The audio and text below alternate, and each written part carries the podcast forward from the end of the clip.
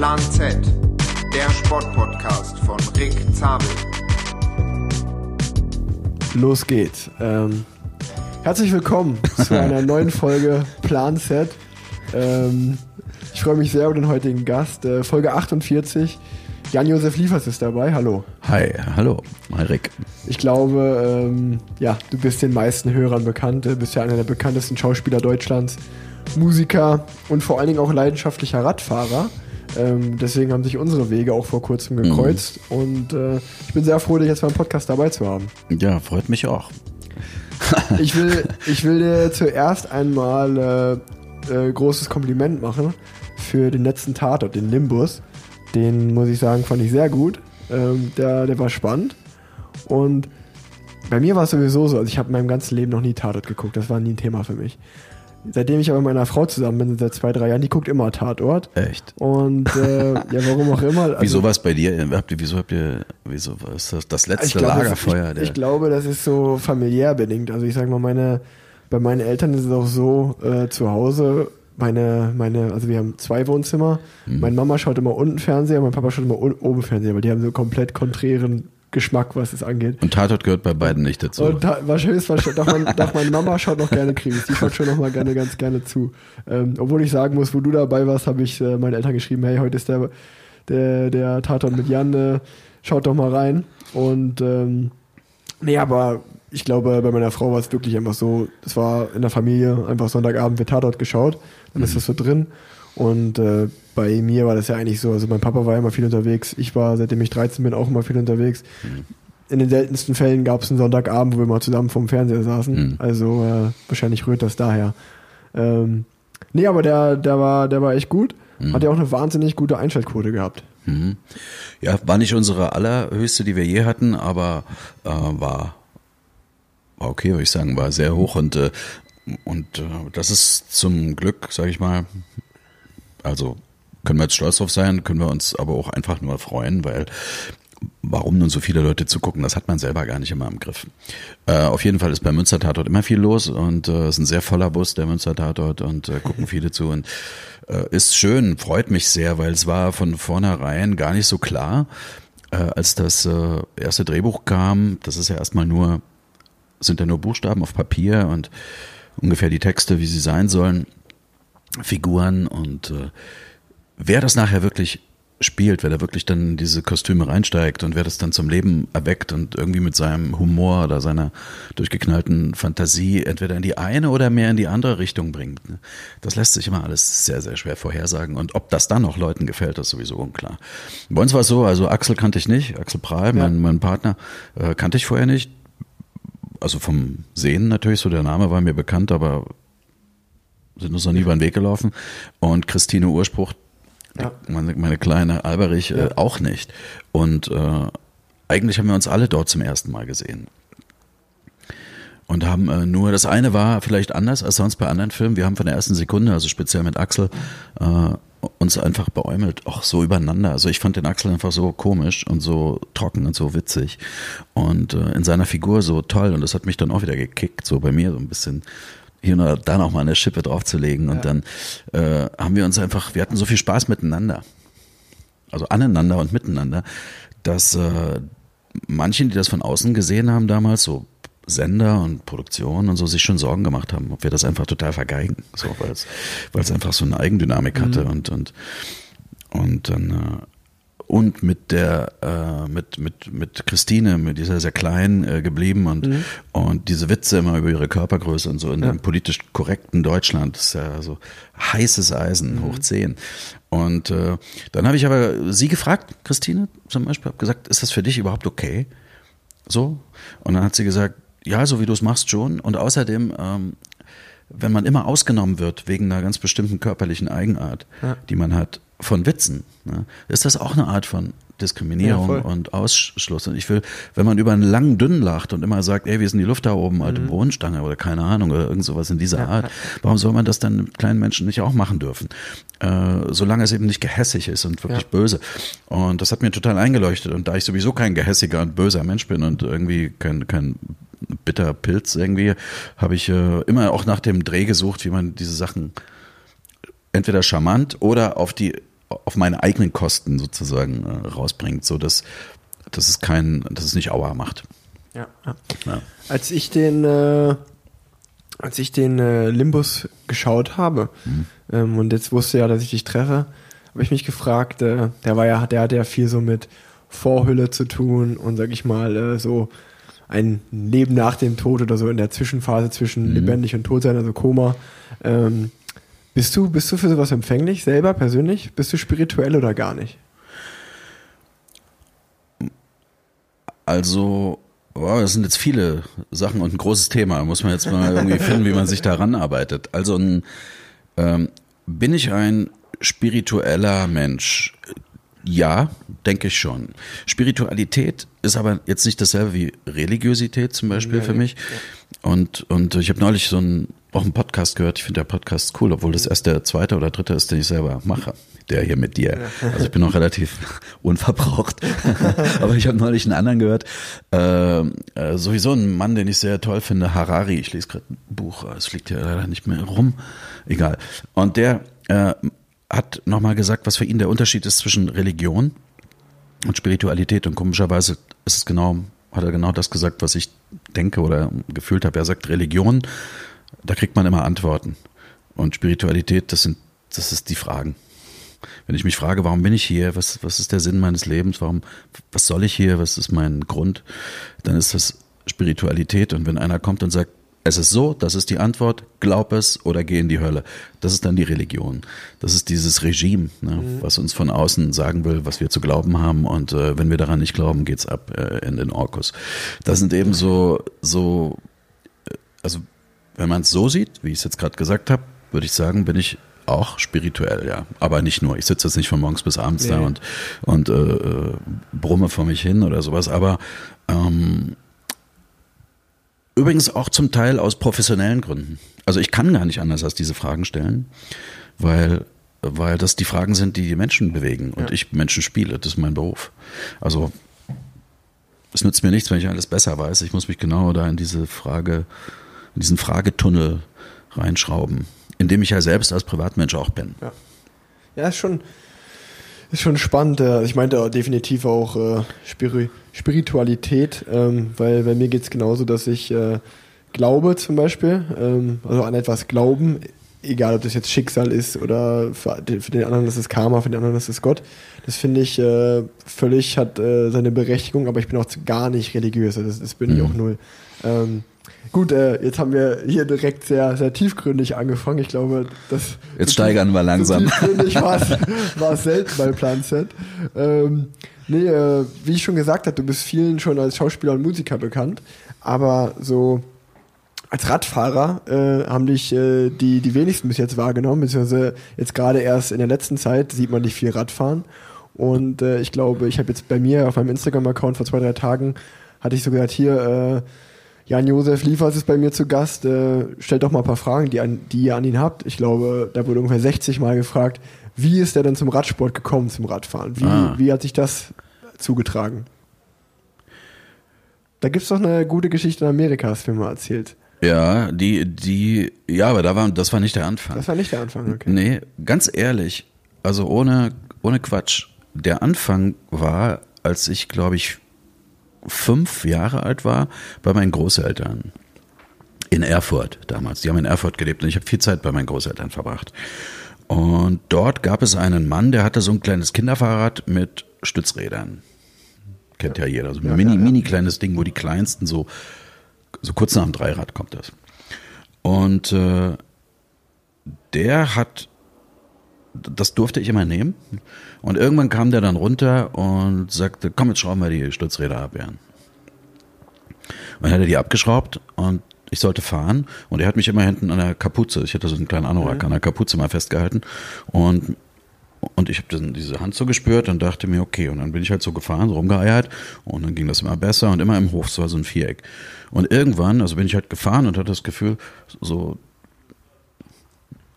okay, und will mich so umgucken und den so anstrahlen oder irgendwie so ein bisschen mehr Feedback holen und der ist gar nicht mehr da. Er hat mich einfach nach der zweiten Runde losgelassen und hat mich alleine weiterfahren lassen. Und ich habe es nicht gemerkt. Und dieser Moment, ich schwör's dir, diesen Moment spüre ich heute noch, weil das war der das war das erste, der erste Eindruck oder mein, der erste Moment, wo ich dachte, ich kann alleine was. Also ich brauche, das war ein, wie so ein erster Geruch von Freiheit oder sowas. Und äh, ich bin ja gefahren und der hätte schon sich sehr anstrengen müssen. Also du musst ja dann, das kennst du ja, selbst wenn man langsam fährt, man muss dann als Fußgänger schon ganz schön hinterherdackeln, um da dran zu bleiben. Und er ist einfach irgendwann stehen geblieben und hat sich angeguckt, wie ich alleine da schon fahren kann. Und das war, das war so ein Moment, der hat sich mir so eingeprägt, dass ich das war, ging dann auch äh, später mal so weiter. Ich wollte, in, bin in Dresden groß geworden, das ist meine Heimatstadt. Und dort war war mein, mein Fahrrad das Wichtigste irgendwie. Und nicht nur, um von A nach B zu kommen. Das hätte ich auch mit der Straßenbahn gekonnt oder laufen gekonnt, sondern weil ich da, seitdem irgendwie immer mit Freiheit, mit, äh, mit, mit Fahrrad so eine Art von äh, Freiheit verbinde, tatsächlich. Und äh, diese, diese Art, sich fortzubewegen mit, sag mal so, irgendwas zwischen 25 und 35 km/h, wenn man Gas gibt oder ein bisschen ruhiger angeht, ist einfach, ist einfach äh, kein Fußgänger kommt dir, kommt dir nach, kein, noch, auch nicht der schnellste Läufer. Oder so, vielleicht ein Sprinter 100 Meter lang, aber, aber so. Ne, du bist irgendwie, du hast ein Tempo drauf, das über, sagen wir, über menschlich jetzt ist und trotzdem äh, nicht auf dem Motorrad. Das ist auch ein Riesenunterschied. Mhm. Wenn ich manchmal in Berlin fahre, ich habe so meine Strecke so im Süden raus und ich fahre gerne früh morgens, gerade im Sommer, äh, wenn man ganz alleine ist auf so, auf so einer Straße oder manchmal fährt auch jemand mit. Ja. Und die, dann, dann fliegen manchmal Vögel neben mir her.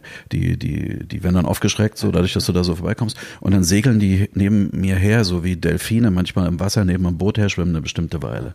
Und die haben ungefähr das gleiche Tempo, wenn die so segeln.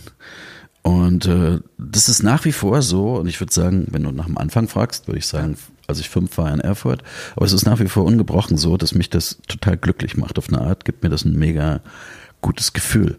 Und äh, das habe ich mit keinem anderen Fahrzeug. Das ist eine sehr schöne Antwort, muss ich sagen. Ähm, bei mir gibt es ja auch die, die Verbindung zu Erfurt, da ich da auf der Sportschule war.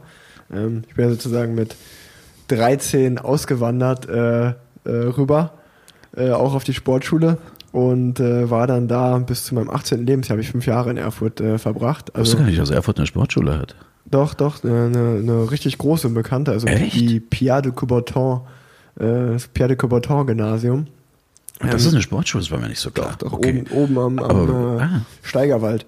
Ähm, direkt Den im. Steigerwaldstadion, genau. Und da ist ja Ah. eigentlich der ganze Sportkomplex, die, die große Eishalle und äh, alles Wow. der Stützpunkt. Okay, muss ich hier mal hingehen. Wenn ich wieder mal in Erfurt bin, gucke ich mir das Ist mal echt, genauer ist an. echt schön. Äh, dann, äh, das war auch cool. Du hattest natürlich die, die im Andreasried hattest du die Radrennbahn unten, Mhm. einmal quer durch die Stadt. Aber ja, ich bin auch mit 13 dahin und habe dann äh, fünf Jahre da im Internat gewohnt, direkt in der Schule. Und das ist ja wirklich einfach so 200 Meter schräg vom Steigerwaldstadion. Mhm. Und äh, habe da eigentlich so sehr prägende Jahre. Ist ja so, wenn man von 13 bis 18 ist ja so gerade die Teenie-Zeit. Ähm, habe ich, also ich bin auch immer sehr gerne in Erfurt, habe da sehr viele gute Erinnerungen dran und auch bis heute eigentlich meine, meine ganzen engen und besten Freunde sind aus, der- sind aus der Zeit, ja. Echt? Ähm, also ich verbinde auch mit Erfurt sehr viel. Das ist, das ist lustiger Zufall. Wusste ich gar nicht. Ja. Habe ich nicht Ja. gewusst. Ah, okay. Und ähm, ja gut, äh, kommen wir kommen wir zu der Geschichte, äh, wie du so richtig Rad gefahren bist in Ja, Amerika. also das war, wenn, mich jetzt jemand fragen würde, was war äh, jemals dein größtes sportliches äh, Achievement so, dann würde ich sagen, das war eine Radfahrt von äh, Vancouver, von Kanada, da hat es angefangen, äh, über Brit also British Columbia, Vancouver Island, dann runter bis, bis, äh, bis zur Spitze der Insel, dann rüber Richtung Seattle und dann immer an der Westküste lang ähm, mit dem Fahrrad. Also das war Vancouver hat's gestartet, in Los Angeles war es zu Ende. Ja. Und ähm, wir hatten nicht sehr viel Zeit, es war ganz schön, also für jemanden wie mich, mega anspruchsvoll. Also wir hatten, glaube ich, nur zwei, reichlich zwei Wochen oder so. Das sind 2000 Kilometer und das ist aber, für dich klingt das jetzt nicht so, äh, nicht so äh, dolle. guter Schritt, 1000 Aber was ich zum Beispiel, da muss man mal sehen, wie ich äh, auch dann auch bin, das ist auch eine Seite von mir. Ich bin äh, total enthusiastisch, was sowas angeht, aber war überhaupt null vorbereitet. Ich war weder, mir war weder klar, was dort auf mich zukommt. Es hieß halt an der Küste lang, Pazifikküste lang. Und dann habe ich gedacht, ja, Küste, äh, stelle ich mir so vor wie Ostsee oben oder so, also äh, plattes Land und wenn du Pech hast, bist du im Wind von vorne oder so. Mir war total unklar, dass ich durch drei Bundesstaaten muss. Ich muss durch Washington, durch Oregon und dann durch Kalifornien noch durch. Und dort oben ist, das ist Gebirge. Ich bin äh, gefühlt wochenlang bergauf gefahren und habe am Anfang, gerade die erste Woche, bestimmt dreimal am Tag mein Fahrrad in den Busch geschmissen und gesagt, leck mich am Arsch, das ist mein Urlaub. Was mache ich hier, verdammte Kacke? Ja. Und dann, und dann äh, ging es aber auch, jeder Berg, der hochgeht, geht auch irgendwann wieder runter, dann ging es auch mal wieder runter und, und äh, ungefähr nach fünf Tagen oder so war dieser Widerstand, den ich da hatte, gebrochen. So dieser innere ja. Schweinehund oder so. Und dann habe ich angefangen, es wirklich zu genießen. Ne? Und dann und habe auch was kapiert von dem, also nicht nur von dem Freiheitsding so, dass man auf so einem Fahrrad sitzt und fahren kann, wohin man will und keiner kann einen halten und keiner quatscht einen blöd an, sondern auch von diesem sportlichen Aspekt. Also irgendwann hat mich das dann schon auch so gekickt, ne? Du, du wirst es wissen, also dann verändern sich die Beine und äh, und äh, wir haben jeden, ich habe jeden Morgen mal mit einem Freund, mit meinem besten Kumpel zusammen, wir haben jeden Morgen unfassbare Berge in uns reingegessen äh, und trotzdem auf der Tour bestimmt jeder sieben, acht Kilo verloren ja. am Ende und äh, das war dann die, die zweite Schippe obendrauf, dass ich gesagt habe, okay, das ist nicht nur so ein Gefühl von Freiheit, was man sich mal Radfahren holen kann, sondern es ist auch Sport. Kann auch Sport, kann, ist auch Sport, ist auch Training, ist auch äh, Herausforderung und ist auch äh, besser werden, so diesen bisschen dieses Leistungsding. Und ich habe als Kind viel Sport gemacht, ich habe jede, aber keinen lange. Ich habe immer abgebrochen. Ich habe zum Beispiel Judo gemacht bis zum gelben Gürtel, dann hat es mich nicht mehr interessiert. Ja. Und, und ich war so ein Anfang, begeistert dabei sein und aber dann die Lust verlieren und wieder was anderes wollen. Fußball war vielleicht noch das längste, was ich gemacht habe. Ja. Und, und ansonsten tausend Sachen angefangen und tausend Sachen wieder aufgehört. Und ich bin mir nicht sicher im Nachhinein, wenn damals, als ich so, so, so ein Kind war irgendwie, wenn da einer gewesen wäre, in der Familie oder so, ein Radsportler, und der hätte gesagt, zieh das mal durch, Junge, und so. Ja. Ob ich das nicht dann vielleicht doch gemacht hätte, weil das war das Einzige, was bis heute mich wirklich überzeugend dazu bringen kann, äh, Sport zu machen.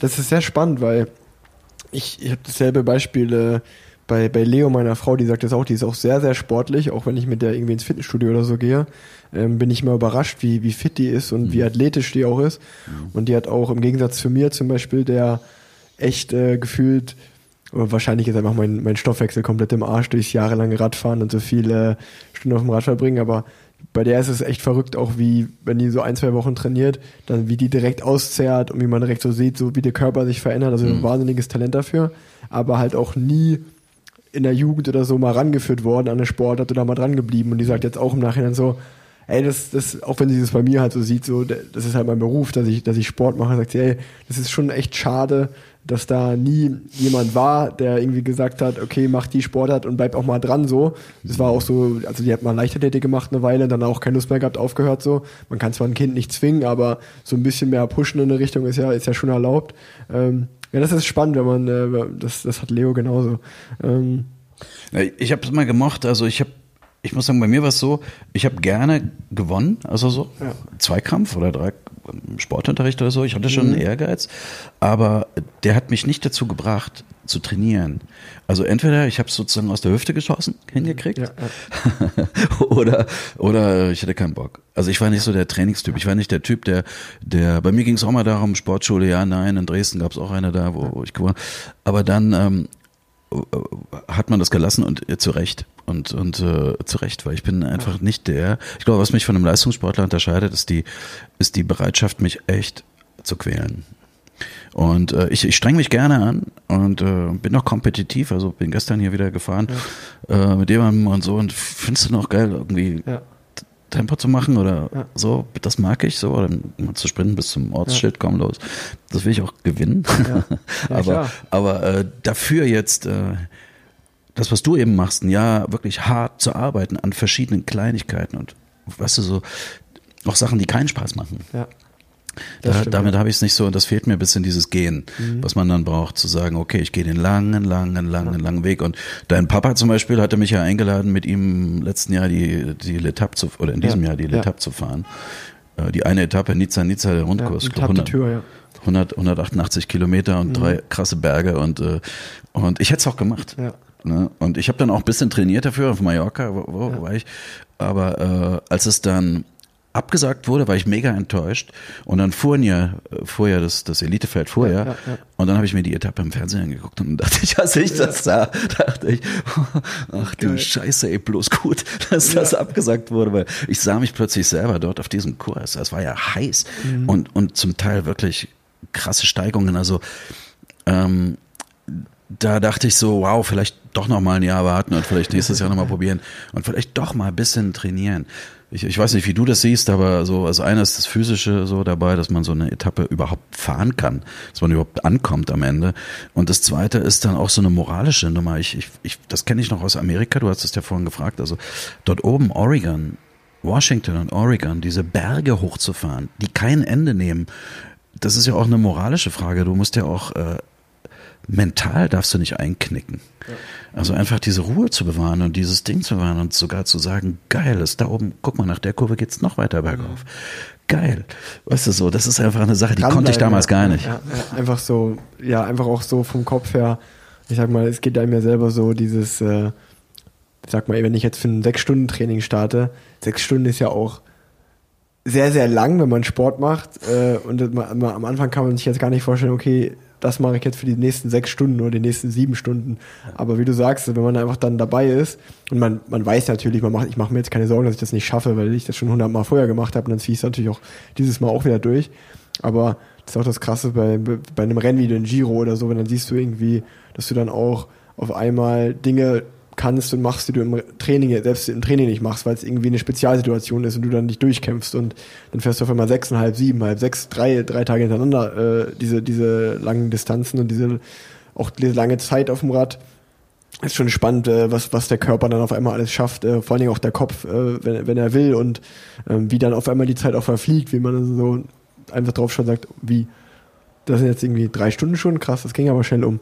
Ähm, das, das ist spannend. Äh. Aber auch, wenn du, wenn du sagst, dass du ein Wettkampftyp bist oder äh, wie sagt man, kompetitiv, ähm, das ist ja, das, das finde ich spannend, weil das, äh, ich, ich musste so lachen, da gibt es eine lustige Story, dass äh, ich war jetzt, diesen Sommer war ich auf einem Junggesellenabschied zum Beispiel und da waren wir, da waren wir am Strand und dann ähm, hat der Trauzeuge hatte Strandspiele organisiert, da wurde so dieser Junggesellenabschied in zwei Gruppen aufgeteilt und dann mussten Strandspiele ähm, organisiert werden. Und ich meine, das ist wirklich, es interessiert ja niemanden da.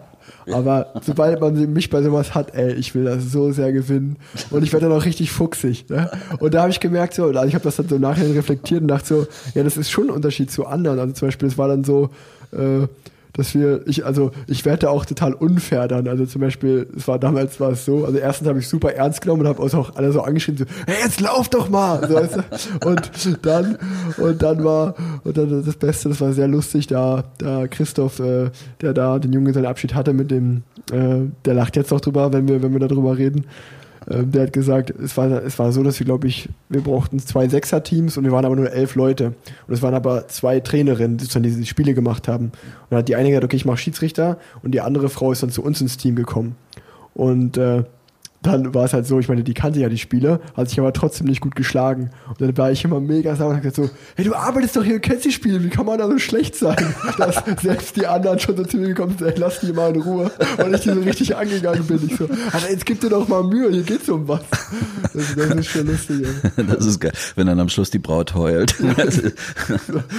Ach, ja. Oh Mann, ja. Naja, ja. Also ich, ich würde sagen, ich würde, wenn du mich jetzt fragst, bist du ein ehrgeizig im Sport, würde ich immer sagen, nein, mir fehlt der Ehrgeiz Ehrgeiz. Das mhm. ist, weil ich, weil ich meinte, dass ich mich eben auch nicht so bereit bin, sondern wirklich so bis so krass auszuquälen, so richtig ja. zu quälen. So. Ja. Das, das, das, das ist mir dann nicht. Aber am Ende habe ich doch schon auch Ehrgeiz. Also so, auch wenn ich jetzt so mit, mit Leuten fahre und das passiert mir jetzt ja manchmal, also wir sind mhm. ja schon einmal zusammengefahren und mit anderen, die das äh, sehr gut können. Ich hänge mich manchmal in Berlin auch an so eine Gruppe dran von Leuten, wo ich sage, die könnten deine Kinder sein. Ich bin ja, auch nicht mehr taufrisch, ja. Und äh, dann äh, fahre ich so ein bisschen Schatten mit und dann gucke ich mal auf den Tag und dann denke ich, wow, ganz gut. Und äh, wenn die dann äh, abbiegen oder sowas, ne, dann will ich auch so weiterfahren. Also ich habe dann kein, keine weiß nicht, diesen Gemütlichkeitsfaktor habe ich dann doch auch nicht, muss ja. ich sagen. Und manchmal fahre ich auch mit anderen, die jetzt, sagen wir mal, äh, nicht so oft fahren wie ich und die, die finden das dann zu schnell. Mhm. Die sagen dann einfach, ja, ganz ehrlich, also äh, lange, kein Problem, so 120 Kilometer würde ich auch fahren, aber Muss das jetzt so schnell sein? Irgendwie kann man nicht ein bisschen gemütlicher fahren oder sowas. Hier sieht man ja auf deinem Instagram auch, dass du, du postest ja oft deine, deine Ausfahrten Mhm. mit Kilometer und Shit. Und dann muss ich auch oft sagen, dass du schon die Pace, die du fährst, die ist schon echt ordentlich. Die ist echt sportlich. Ist ja oft über 30 und so. Das, das musst du ja erstmal schaffen. Ähm. Ja, ich mache es auch ehrlich gesagt gar nicht so. Äh, ich, manche sagen, ey, Angeber und so. Ich, ich mache es weniger, um anzugeben, sondern mehr, weil ich äh, es geil finde, äh, das auch zu teilen, weil ich bin jetzt in einem Alter, also ich gehe de facto, ja, man muss es einfach sagen, auf die 60. Ne? Ich, in vier Jahren bin ich 60, krass. Und mir selbst kommt es gar nicht so vor, aber es ist die Wahrheit. Und ich kenne so viele in meinem Alter, die einfach komplett äh, aufhören, sich zu bewegen oder oder sich herauszufordern oder weißt du sowas zu. Die erzählen dann, dass sie mal ein bisschen Sport machen oder früher viel Sport gemacht haben und so. Und äh, ich merke, dass immer mehr Leute, man liest das in den Kommentaren, aber auch in den Nachrichten, die ich kriege, richtig anspringen darauf. Die sagen dann, geil, das, das zeckt mich irgendwie an. Ich äh, fühle mich gerade total scheiße, weil ich nur auf dem Sofa rumsitze und dann und dann auch anfangen und und und irgendwie so zu zeigen, dass man eben äh, ja jetzt äh, schon so in meinem Alter sind andere schon Opa oder sowas, aber trotzdem äh, kann man noch ein bisschen mit dem Arsch wackeln. Und Das ist eine, eine, eine die Message ist eigentlich die um die es mir da mehr geht jetzt, als um zu zeigen, wie, wie, wie, wie toll ich bin, weil es gibt andere, die sind sehr viel toller ne, in dem, in dem Dings. Aber, Ja, aber ist ja trotzdem, also ich finde ich es ich find's auf jeden Fall gut. Und wie du sagst, wenn man jetzt irgendwie äh, ein Huni gefahren ist mit einem 30er Schnitt, kann man ja auch drauf stolz sein. Also da, da gibt es ja keinen Grund, Ja. warum, warum man das nicht posten sollte. Nur kurz mal zur zeitlichen Einordnung. Ähm, wann war dieser Amerika-Trip? Wie alt warst du da? Wann war das ungefähr? das war 1990, 91, also neun- 89 ist die Mauer gefallen. 90. Und, Und da äh, war ich 6, oh scheiße, äh, rechnen müsste man jetzt können, äh, 6, äh, Moment, 64 geboren, 74, 84, 26. ja. Nee, Sechs- 36.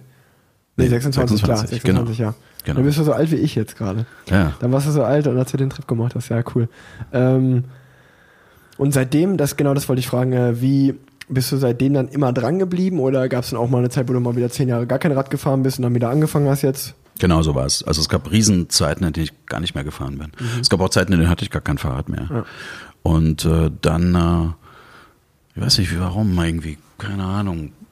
Du, da habe ich auch, es ist auch so, so ein Leben ist auch äh, komisch. Also manchmal ähm, war mir auch meine Gesundheit oder mein Wohlbefinden total egal.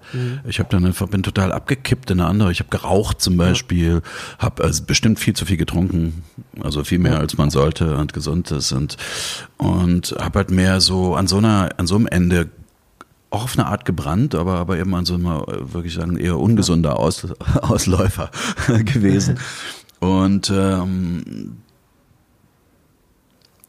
und dann äh, aufgehört, also aufgehört zu rauchen zum Beispiel habe ich mitten in der Arbeit vor ungefähr fünf, sechs Jahren. Und äh, bin mit dem Fahrer, wir haben beim Film immer so Fahrer, die einen fahren aus Versicherungsgründen von Berlin ins Fichtelgebirge. Und dann es war so Schnee und es war echt ganz schön. Und wir hatten noch einen Rotwein, Polo Rotwein aufgemacht und äh, abends noch so zum Runterkommen schönes Gläschen. Und ich hatte mir eine Stange Zigaretten gekauft, weil da oben gab es immer, war es schwierig die zu kriegen. Und und zünde einer an und beim zweiten Zug, keine Ahnung, so wie man, wenn, wenn an der Blitz trifft oder so, der Blitz der Erkenntnis oder keine Ahnung, habe ich gedacht, es ist eklig, es stinkt, es tut mir nicht gut, was mache ich hier eigentlich? Und habe gesagt, hier, ich schenke dir meine, meine Kippen, äh, ich rauche nicht mehr. Und er so, ich wette mit dir, dass du spätestens morgen Mittag bei mir stehst und wieder eine willst. Und die Wette habe ich bis heute gewonnen, also Geil. nie wieder angefangen. Und, und ähm, das war die Zeit, wo dann auch wieder ich, ich habe dann entsteht da so ein Vakuum, ne? Was mache ich denn jetzt? Äh, Ich werde irgendwie nervös. Und da kam dann wieder Sport rein. Und dann war es das Laufen eigentlich, das Laufen. Und dann kriegte ich eine Laufen auch wieder viel zu viel und viel zu schnell und und und und äh, Tartanbahn und so ein Zeug. Also es, und dann kriegte ich so Schmerzen in der Achillessehne und die blieben, gingen nicht mehr weg bis zum nächsten Morgen. Aber die waren dann wieder weniger und dachte, ja komm, kannst wieder machst noch mal einen Zehner hinterher und so. Und dann kriegte ich eine richtig chronische Achillodynie, heißt die, glaube ich, so eine richtige chronische Achillessehnenentzündung. Und die Achillessehne ist, ist extrem schlecht versorgt vom Körper, Ja, das ja, ist, die ja. ist da unten. Und, und ähm, was da einmal ist, kriegst du lange nicht los. Und dann war es mit dem Laufen auch wieder passé. Und dann, äh, ja, Und dann fiel mir das Fahrrad wieder ein. Ja, ja und dann habe ich mir schönes Fahrrad gekauft. Macht ja auch Spaß. Ja. Ich bin auch so ein Techie, mag das irgendwie, so ein ich fahre jetzt nicht mit so einem Oldtimerrad rum, sondern ja. heißer Scheiß und ja. äh, das, das macht mir auch Spaß. Ja. Nee, das finde ich gut. Also da äh, ist ja auch, dass du, also zum Beispiel, das, das habe ich auch schon öfter im Podcast thematisiert, dass äh, mein Dad ist ja so auch das absolute Vorbildbeispiel, wie, wie man Material lieben kann und wie man sich damit auseinandersetzen kann. Ähm, dann bin ich so das komplette Gegenbeispiel. Ich bin Wirklich? eine völlige Materialschlampe. Das ist mir. Ist dir total Wurst, was an deinem Fahrrad dran ist. Naja, ich, ich habe gestern noch mit einem Freund da lange drüber geredet, dass ich gesagt habe, so, das ist auch. Also ja, ich bin ja auch seit, ich kriege ja seit Jahren noch mein Material gestellt und es ist dann so hier, das kannst du fahren und ah. dann wechselt man ma maximal irgendwie die den Lenker, wenn es zwei verschiedene Typen gibt, äh, von dem Sponsor, den man halt hat, oder die Laufradhöhe oder so. Das ist aber alles. Aber bei mir ist so total dieses auch, was ich in der Jugend noch hatte, sein Rad irgendwie selber zusammenstellen, so, da hatte man auch sein Traummaterial, so, boah, wenn ich mir die Laufräder irgendwann mal kaufen könnte, das wäre so toll, so. Mhm. Das, das ist völlig verloren gegangen bei mir, auch, auch so dieses Wertschätzen davon, so. Also, mir ist das bewusst, mir tut das auch ein bisschen leid, aber das ist, das ist halt so. Und auch, also, wie oft ich mir auch denke, wenn ich vom, vom Regen komme, äh, aus einer, von einer Regenausfahrt, zu 80 Prozent wird es darauf hinauslaufen, dass ich dann doch einfach nur bei der Tankstelle mit dem Kercher mal schnell drüber gehe. Äh, man sieht mich nicht oft draußen vor der Wohnung stehen und mein Rad nochmal noch mal auch, auch nochmal da putzen, Die Details sauer. Also ich bin so, da wo man sieht, da putze ich. Alles, was nicht gesehen wird, wird auch so gelassen oft.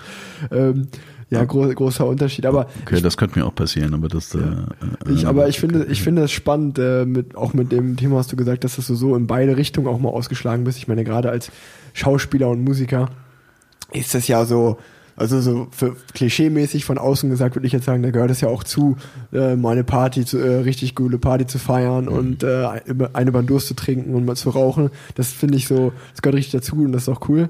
Und ich merke auch so bei mir, wie gesagt, ich bin jetzt 26, ich bin jetzt, ich gehe nächstes Jahr in meine, in meine achte Profisaison. Und äh, wenn ich mit Freunden spreche, sage ich so, ey, du musst dir vorstellen, so, also ich bin ja auch nie in dem Kreis groß geworden, so klar, man hat auch mal unter Sportlers gefeiert, unter Sportlern gefeiert, so ist nicht, aber ich habe meinem ganzen Leben noch nie einen Joint geraucht zum Beispiel. Oder mhm.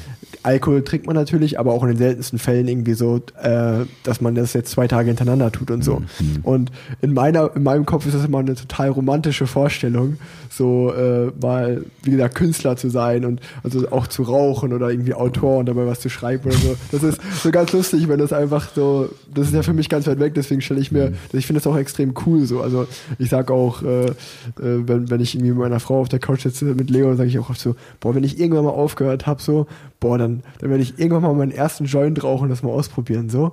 Äh, so, weißt du, so, und, aber so, das ist, also, ich weiß gar nicht, vielleicht passiert ja gar nichts so, aber es ist, auf jeden Fall reizt dann ja immer das, äh, kann ich gut verstehen, dass man dann auch, wie, wie du sagst, wenn man das lange gemacht hat, ist dann auf einmal so dieses, nee, ich will jetzt wieder gesund sein, das kann ich dann auch total verstehen, dass man dann so, so in den, in den, in den Gegensatz äh, schnell umschlägt, so. Ja, also wahrscheinlich geht es am Ende darum, im Leben ja immer mit allem um eine gute Balance, die ja. für einen selber stimmt. Und ähm, inzwischen merke ich es einfach, äh, äh, mir fehlt, äh, also wenn ich jetzt hier zum Beispiel, also hier steht jetzt mein Fahrrad und ich bin gestern gefahren und vorher eine Woche nicht. Ja, und das, das, das fehlt mir dann. Mhm. Ich, ich muss dann, ich ja. muss das dann machen. Und ähm, mir geht's nicht gut, wenn ich es nicht mache. Irgendwie merke ich, äh, ich werde so so als würde das Blut dicker werden oder so, als würde alles bewegt sich langsamer und irgendwie ja. das, das, das passt mir nicht. Das mache ich dann. Und dann kommt hinzu, dass ich immer schon äh, unser, unser Beruf, du hast ja recht, das Klischee, was es davon gibt, so dieses bisschen, ja, bis morgens um vier irgendwo in einer Bar hängen und, und so. Das ist ja deshalb ein Klischee, weil es schon noch ein bisschen stimmt, so wenn man es auch so immer sehen kann. Auf der anderen Seite ist auch dann mir aufgefallen, dass die und da kann man dann vom Sport lernen, obwohl man da gar nicht arbeitet oder damit gar nicht sein Geld verdient. Aber die, die, also um Leistungsfähigkeit geht es bei uns schon auch. Ja, klar nicht unbedingt so um physische oder sowas. Ich muss jetzt nicht 100 Meter Lauf, keine Ahnung, unter neun Sekunden rennen oder sowas, wird niemand von mir erwarten. Aber es passiert schon auch im Film, dass ich mal, wir drehen ja die Einstellungen, die wir drehen, immer und immer wieder und, und, und x-mal aus verschiedenen Richtungen. Und, und wenn es dann darum geht, eine, eine Straße lang zu sprinten, wie neulich in Berlin habe ich gedreht, so unter der U-Bahn lang, endlos, da sind dann schon so immer 100 Meter. Und das machst du halt dann 24 Mal. Und eine Kamera ist ja wie so ein menschliches Auge, die sieht schon, ob du dich jetzt schonst, ob es jetzt ein bisschen langsamer ist oder ob du wirklich alles aus dir rausholst. Also sowas kann dir passieren. Und äh, du hast dann keinen äh, kein, äh, Top-Jogging-Schuh an oder Laufschuh von äh, irgendeiner mhm. geilen Firma, sondern du hast Straßenschuhe an, weil das ist dein Kostüm. Und, und was noch viel wichtiger ist als das Physische, ist diese mentale Sache. Also wenn du dir so einen Drehtag, kannst du dir so vorstellen, da steht was auf dem Programm und du musst deine Texte natürlich können und so. Und dann wartest du die meiste Zeit dieses Tages darauf, dass du dran bist, dass es jetzt dazu kommt. Und wenn das von außen jemand sieht, denkt er sich, ey geil, so wie die arbeiten, möchte ich mal Urlaub machen. Was er aber nicht sieht, ist, was drinnen abgeht. Du musst die ganze Zeit im Grunde genommen angeknipst bleiben, ja. von, von morgens bis abends, weil es dir jeden Moment passieren kann, dass du äh, spielen musst, dass deine äh, Frau gerade von einem Auto überfahren wurde oder dass du selbst erfährst, du kriegst Krebs oder keine Ahnung. Weißt du, es ist immer mit extremen Sachen zu tun und die kannst du nicht aus dem Ärmel schütteln. Also brauchst du eine mentale Kondition, die man von außen gar nicht so sieht. Und da zum Beispiel bin ich mega interessiert dran, was Sportler erzählen. Also äh, äh ganz besonders Triath im Triathlon-Bereich. Also mein Gefühl oder mein Eindruck ist, dass die Triathleten immer den ganz heißen Scheiß abfeiern. Also das, was da so gerade ganz top aus den Forschungslaboren kommt, probieren die gnadenlos aus. Und äh, bis sich rumgesprochen hat, dass man keine Cola mehr mit Zucker trinkt, also äh, da, da, da weißt du, Fußballer sind immer die Letzten, die es mitkriegen, habe ich das Gefühl. und und äh, das ist für mich so, so, so interessant wie, wie, ähm, wie zum Beispiel Faktoren wie Ernährung mhm. und dass, dass zum Beispiel Regeneration, also Ruhe, also nichts tun, auch zum Training gehört, auch Training ist. Also da habe ich irre viel gelernt von, von Bekannten und Freunden, die ich so im Laufe meines Lebens nach und nach kennengelernt habe, die eben aus dem Leistungssport kommen. Und dann dachte ich immer, geil. Das müsste man, diese Prinzipien, die die da im Leistungssport verfolgen, müsste man eigentlich wahrscheinlich ein bisschen abändern und übersetzen, aber auch in meinem Beruf super gut gebrauchen können. Hm. Und, und das denke ich bis heute. Also kann man viel lernen von, ja, von, das von ist euch eigentlich. Ja, das ist, und das finde ich auch sehr interessant, weil eine meiner Fragen wäre, wäre dann auch gewesen, ähm, dass natürlich, dass ich mir vorstelle, dass das Radfahren für dich einfach ein großer Ausgleich ist. Und wenn du, also das hast du ja gerade eigentlich so mit, mit Ja beantwortet. Und ähm, bei, bei mir ist es, bei mir ist es ähnlich, dass ich, äh, bei mir ist das Radfahren der Hauptjob und dass, für, dass es für mich ein Ausgleich ist, wenn ich jetzt äh, zum Beispiel vor kurzem äh, Niklas und David, die waren auch mal hier in dem Podcast schon mal zu Gast, ist so ein aufstrebendes Co äh, Comedy-Duo, nenne ich es jetzt einfach mal, ähm, aus Köln. Und äh, mit denen habe ich sowas gedreht. Äh, einfach nur so, so, so ein paar. Also ich habe die auf ein Tandem gesetzt und ich auf dem Rennrad und haben wir so Aufgaben gegeneinander gemacht, auf ein bisschen witzig halt. Und ähm, oder, oder so wie heute früh hatte ich äh, ein kleines Fotoshooting, habe ich gesagt, hier, ein befreundeter Fotograf von mir, Lukas, lass mal treffen, so äh, irgendwie gerade ist, heute ist es schön nebelig, heute früh, ein bisschen diesig, Regen, lass mal ein paar coole Fotos schießen und so. Das ist ja eigentlich gar nicht Teil meines Jobs, aber es macht mir extrem Spaß. Mhm.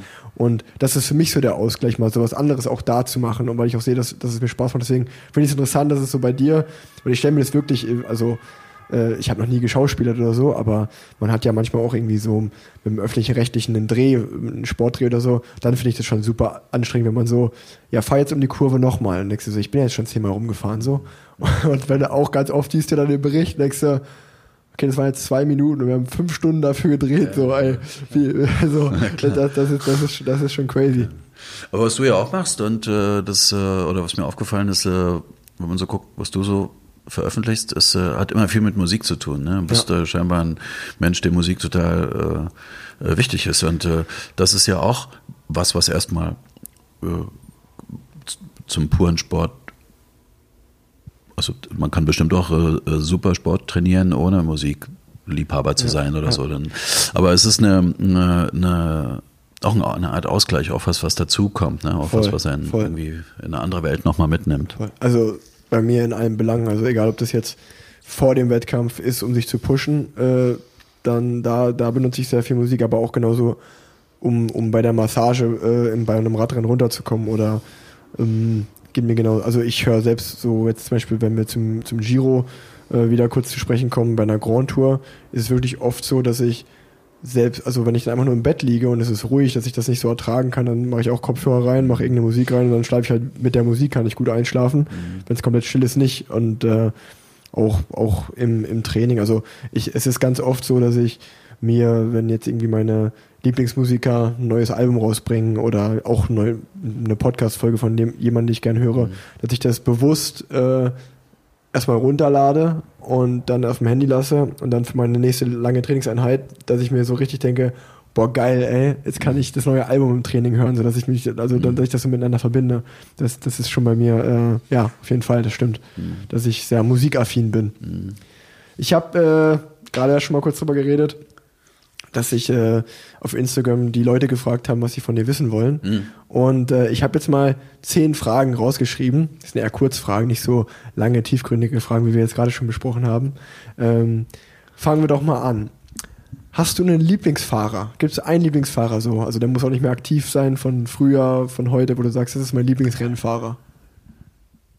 Also ich muss sagen, die alle, alle, die da äh, zugehören, da gehört auch dein Familienname dazu und äh, natürlich Jan Ulrich und so. Das waren meine, das war so meine, äh, da habe ich Radsport verfolgt. Mhm. Ne? Richtig Animals. intensiv. Ha? Deine Spirit Animals. ja, ist so. Also ja. einfach, das, das ist so wie mit Fußball. Ehrlich gesagt auch. Guck mal, ich bin ja. Fußball, ich, ja, ich liebe Fußball, ich mag Fußball, ich gucke gern Fußball. Bin ich Fan? Ja, wenn ich ehrlich bin, ich bin Fan von Dynamo Dresden und das hat sich nie geändert seitdem. Also ich meine, du, du man kann doch nicht ständig in jedem Lebensalter eine neue Mannschaft gut, geil finden. Damals war ich war ich jung, dort habe ich angefangen Fußball zu spielen. Äh, dort, das war meine Mannschaft, das war meine Stadt und das ändert sich auch nicht mehr. Nee, so nee, Feierabend. Ja, geht, ich meine, als gebürtiger Uneraner, das liegt ja eigentlich äh, Vorort von Dortmund, ja. äh, ist das ganz genauso. Also ich finde, ich wohne jetzt in Köln, ich liebe Köln, äh, aber ich finde den Verein, ich sympathisiere sehr auch mit dem Verein, ja. aber auch in 50 Jahren werde ich noch Borussia Dortmund-Fan sein, weil das so die Kindheit ist und ja. ich habe jetzt zum Beispiel auch äh, mein Sohn Oskar, das erste, meine erste Amtshandlung im Krankenhaus war noch, den beim Borussia Dortmund anzumelden als Mitglied. so, also das, äh, das. Zahlst du jetzt auch seine Beiträge oder ja, musst du die selber zahlen? Nee, nee, muss ich, äh, äh, das ist eine, das, das fällt mir gerade mal ein. Das ist super lustig. Das war für mich einfach Deutschland. Deutschland einfach so. Deutschland kann man so nicht besser beschreiben. Ähm, Oskar war da zwei Wochen auf der Welt. Ich mache Post, mach Briefe auf und denkst du erst so, okay, Oskar Zabel. Ich so, hä, warum kriegt denn der schon Post? Verrückt. äh, mach auf. Und dann wirklich so einfach, der hat einfach als allererstes eine Steueridentifikationsnummer bekommen. Wo ich Was, gesagt habe, so, echt? Wie, wie geht das denn? Oder das war auf jeden Fall eine Identifikationsnummer vom Finanzamt Deutschland, wo ich gesagt habe, das ist, das ist schon crazy, das hat mich extrem gewundert. Fand ich aber sehr amüsant, weil das ist einfach, das ist so für mich, du bist geboren und bevor du irgendwas kriegst, nicht mal eine ja. Versicherung abgeschlossen oder irgendwas, nicht mal Geburtsurkunde da, zack, Steuernummer hast du aber schon. Mal. Also auf Kontergeschichte dazu, ich kriege ab äh, bei meinem, nach, seit meinem, ich glaube seit ich 55 geworden bin, kriege ich so seltsame Post, äh, mir, mir wird so nahegelegt, wenn ich keine Erben hätte, doch an die und die Organisation äh, mein, mein äh, alles zu vererben, was ich habe. Oder, oder ich kriege so äh, äh, Proben geschickt von Inkontinenzwindeln und so ein Zeug. Ich meine, stell dir das mal vor. Was ist los? Ich nehme mal an, die haben nicht wirklich mich vor Augen, wenn die ja, mir das ja. schicken, sondern es ist irgendein Automat. Ja. Ich hoffe. Weil ansonsten, ja, da wirst du dann so, dann sagen die ja so langsam, äh, statistisch betrachtet, ähm, Geht's los. Gucken wir doch mal, ob man da nicht was holen kann irgendwie. Ja. hm. Naja, Frage 2. Ähm, hm. Jahreskilometer. Hast du das im Blick? Bist du so jemand, der das verfolgt? Durch Strava. Okay. Ich bin da und die spucken einem ja dann immer am Jahresende mhm. so raus, was man gefahren ist. Ähm, ich sag mal, was ich versuche, ich versuche pro Woche auf jeden Fall, ja, also ich versuche jede Woche 200 Kilometer auf jeden Fall zu fahren. Und ähm, manchmal gelingt es besser, im Sommer immer mehr. Da fahre ich dann manchmal, gab auch Wochen, da bin ich 400 gefahren. Ja. Mhm. Und das kann man jetzt selber sich ausrechnen. Aber es gibt auch dann immer wieder mal Zeit, so wie jetzt zum Beispiel. Ja, ja. Und wenn es okay. regnet, ich bin auch kein Regenfahrer, ich habe keinen Bock im, im, Regen zu fahren. Ja. ja kann ich verstehen. Mhm. Ähm, gut, äh, dein, ich verstehen. Dein, äh, dein Lieblingsanstieg auf Mallorca. Mein Lieblings was? Anstieg auf Mallorca. Also seit ich ihn jetzt geschafft habe, in unter einer Stunde, äh, was ich, wo ich gelesen habe, dass es äh, gut ist, die 14 Kilometer Auffahrt zum äh, Puigmayor ja, hoch. Also die, die lange. Ja. Und äh, genau, das war mein, ich, ich, ich, ich bin ähm, da, wo ich immer absteige oder mhm. wo ich bin, das ist immer zwischen äh, Palma und Valdemossa ungefähr. So, so wenn meine erste, mein erster Anstieg ist immer nach Valdemossa hoch, Ja. dann rüber nach Dea. Weiß nicht, ob dir das was sagt. Ja, ja, klar, da äh, da geht's eigentlich schön bergab, aber es geht schon immer der bergab, bergauf, das ist so ein bisschen halt, auf gleicher Höhe. Dann geht's runter nach äh, Soyer Mhm. und von Soyer aus geht's, bin, bin ich dann halt jetzt einmal gefahren, diesen äh, Puigmayor hochgefahren, diese lange Auffahrt. ja.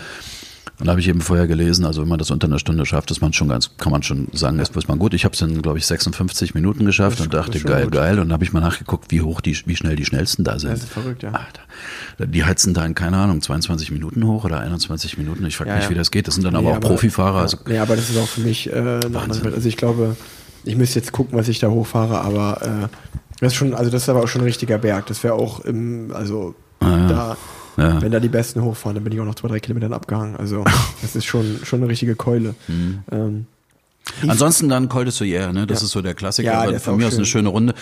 Äh, ohne den Puigmayor jetzt und Col de Soyer dann einfach hoch. Das ist ein schönes Ding und dann Mhm. hinten runter und dann fahre ich eigentlich geradeaus Richtung Palma wieder zu mir. Gerade wenn man Serpentin hat, ist der natürlich äh, Ja. mag, dann ist das ein sehr, sehr schöner Berg.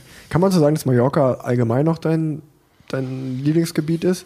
Bisschen geworden ist. Ja, ich war, war lange, hatte ich so Vorurteile gegen Mallorca, die hingen ein bisschen zusammen mit den Geschichten, die man so im Fernsehen sieht. Und dann kamen in kurzer Zeit zwei Filme oder eigentlich drei Filmarbeiten, die ich dort machen musste. Und dadurch war ich sehr relativ lange auf der Insel und äh, hatte dann auch mal frei und dann habe ich die mal so kennengelernt und dann ist mir aufgefallen, wie doof ich war, dass ich da nicht schon viel früher hingefahren bin, weil es sage ich einfach so, einer der schönsten Orte ist, die ich äh, kenne. Und ich habe schon viele Orte ge gesehen und würde sagen, weltweit. Einer der schönsten Plätze. Und wenn man dann noch gerne Rad fährt, also, Ja. was willst du noch? Ja, geht mir ganz genauso. Also ich bin auch auf der ganzen Welt schon Rad gefahren und da, also mir gefällt Kalifornien auch sehr gut, aber auch, Mhm. also Mallorca ist auch auf jeden Fall äh, schon, eigentlich kann man schon sagen, auf Platz 1, was so Radfahrerparadies, äh, was, was das so angeht. Wie Südfrankreich, so, so Pyrenäen oder Südfrankreich dann, solche, solche. Ja, mit der, da bin ich, da war ich noch nie im Trainingslager, da bin ich immer nur, wenn man äh, Radrennen halt da fährt und äh, das kann man dann nicht wirklich beurteilen, weil wenn man halt Radrennen fährt, ist man am Anschlag und dann schaut man nicht nach links und rechts und dann hält man nicht im Café an, sondern ist halt irgendwie meistens nur auf das Hinterrad oder den Arsch von dem Vordermann konzentriert, um da dran zu bleiben. Äh, das kann ich nicht so beurteilen. Ähm, die Frage, die nächste Frage fand ich sehr, sehr schön. Was für ein Rennrad würde Professor Karl Friedrich Börne sich kaufen? Weil er ja sehr, äh, er hat ja auch ein Faible für Luxusautos. Ähm, was, ist, was für ein Rennrad wäre, wär er so, würde er sich zulegen?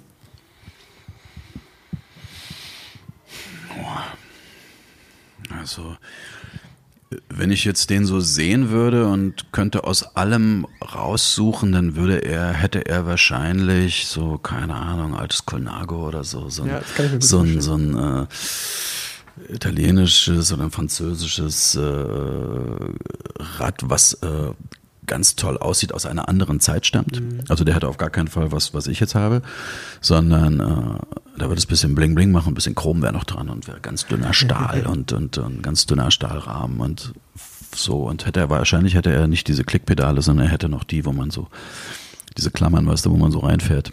Ja. Wie heißen die? Pedalen, diese, weißt du, was ich meine, äh, mit der ja, Metall. mit Körbchenpedalen. Ja, sowas, genau, Ja, sowas ja, hätte ja. der. Ja. Und, der würde, ja, würde, so, ja. und der würde dann eher so eine, so eine Eroica fahren. Ja.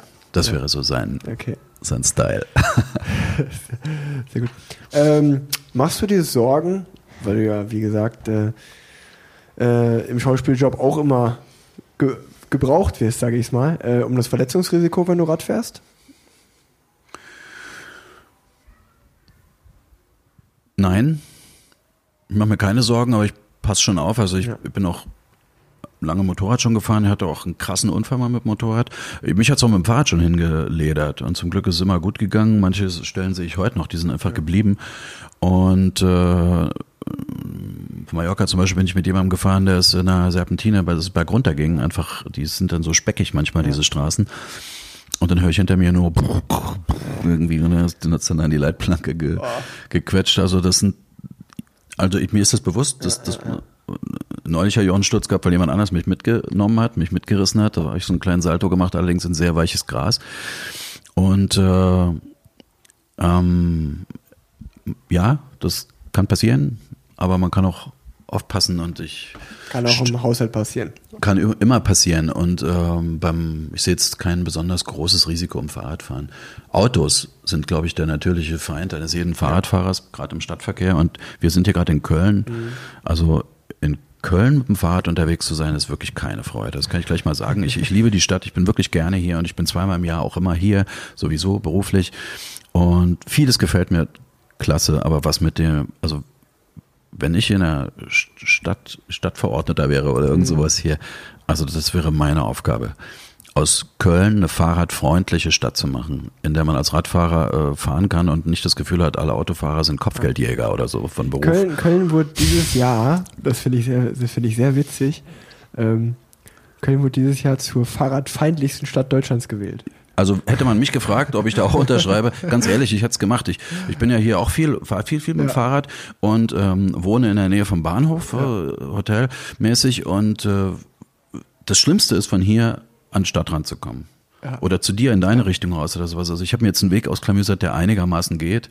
Aber äh, oder wenn ich von hier fahre, dann in Rhein runter Richtung Dormagen, da zu uns, da geht es auch relativ, ist man auch relativ schnell okay.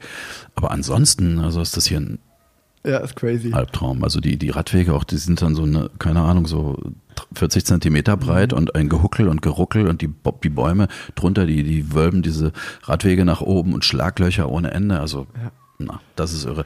Also da wünsche ich mir, dass bald was passiert und du bist ja jetzt ein berühmter Radfahrer, also Ja, du lebst in auch, Köln. Also- mach dich mal stark Das dafür. Lustige, das Lustige ist ja, dass wirklich äh, verhältnismäßig, wenn man jetzt schauen würde, wo die meisten Radprofis leben, in welcher Stadt Deutschland, dann wäre es in Köln, glaube ich. Also es ist schon der Hotspot. Wirklich? Äh, und Aber am ist- Rand von Köln, ja, so wie wir du. Wohnen, ja, Ja. genau, wir wohnen alle am Rand von Köln und da viele wohnen dann auch in Hürth, ein bisschen außerhalb. Hm. Ähm, aber da, da, es ist halt sehr lustig eigentlich. Also ich fahre zum Beispiel auch nur noch am Samstag oder Sonntagmorgen äh, auf die andere Rheinseite, weil man kann ja auch im Bergischen schön Rad fahren.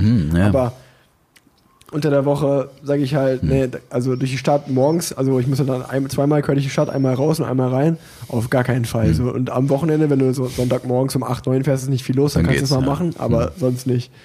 Ähm, hast du bei jedem Dreh dein Rad dabei? Ja, also manchmal, also wenn man jetzt so als Schauspieler ein bisschen bekannter geworden ist und ein bisschen beliebter, dann hat man manchmal auch Glück. Wie zum Beispiel jetzt hier.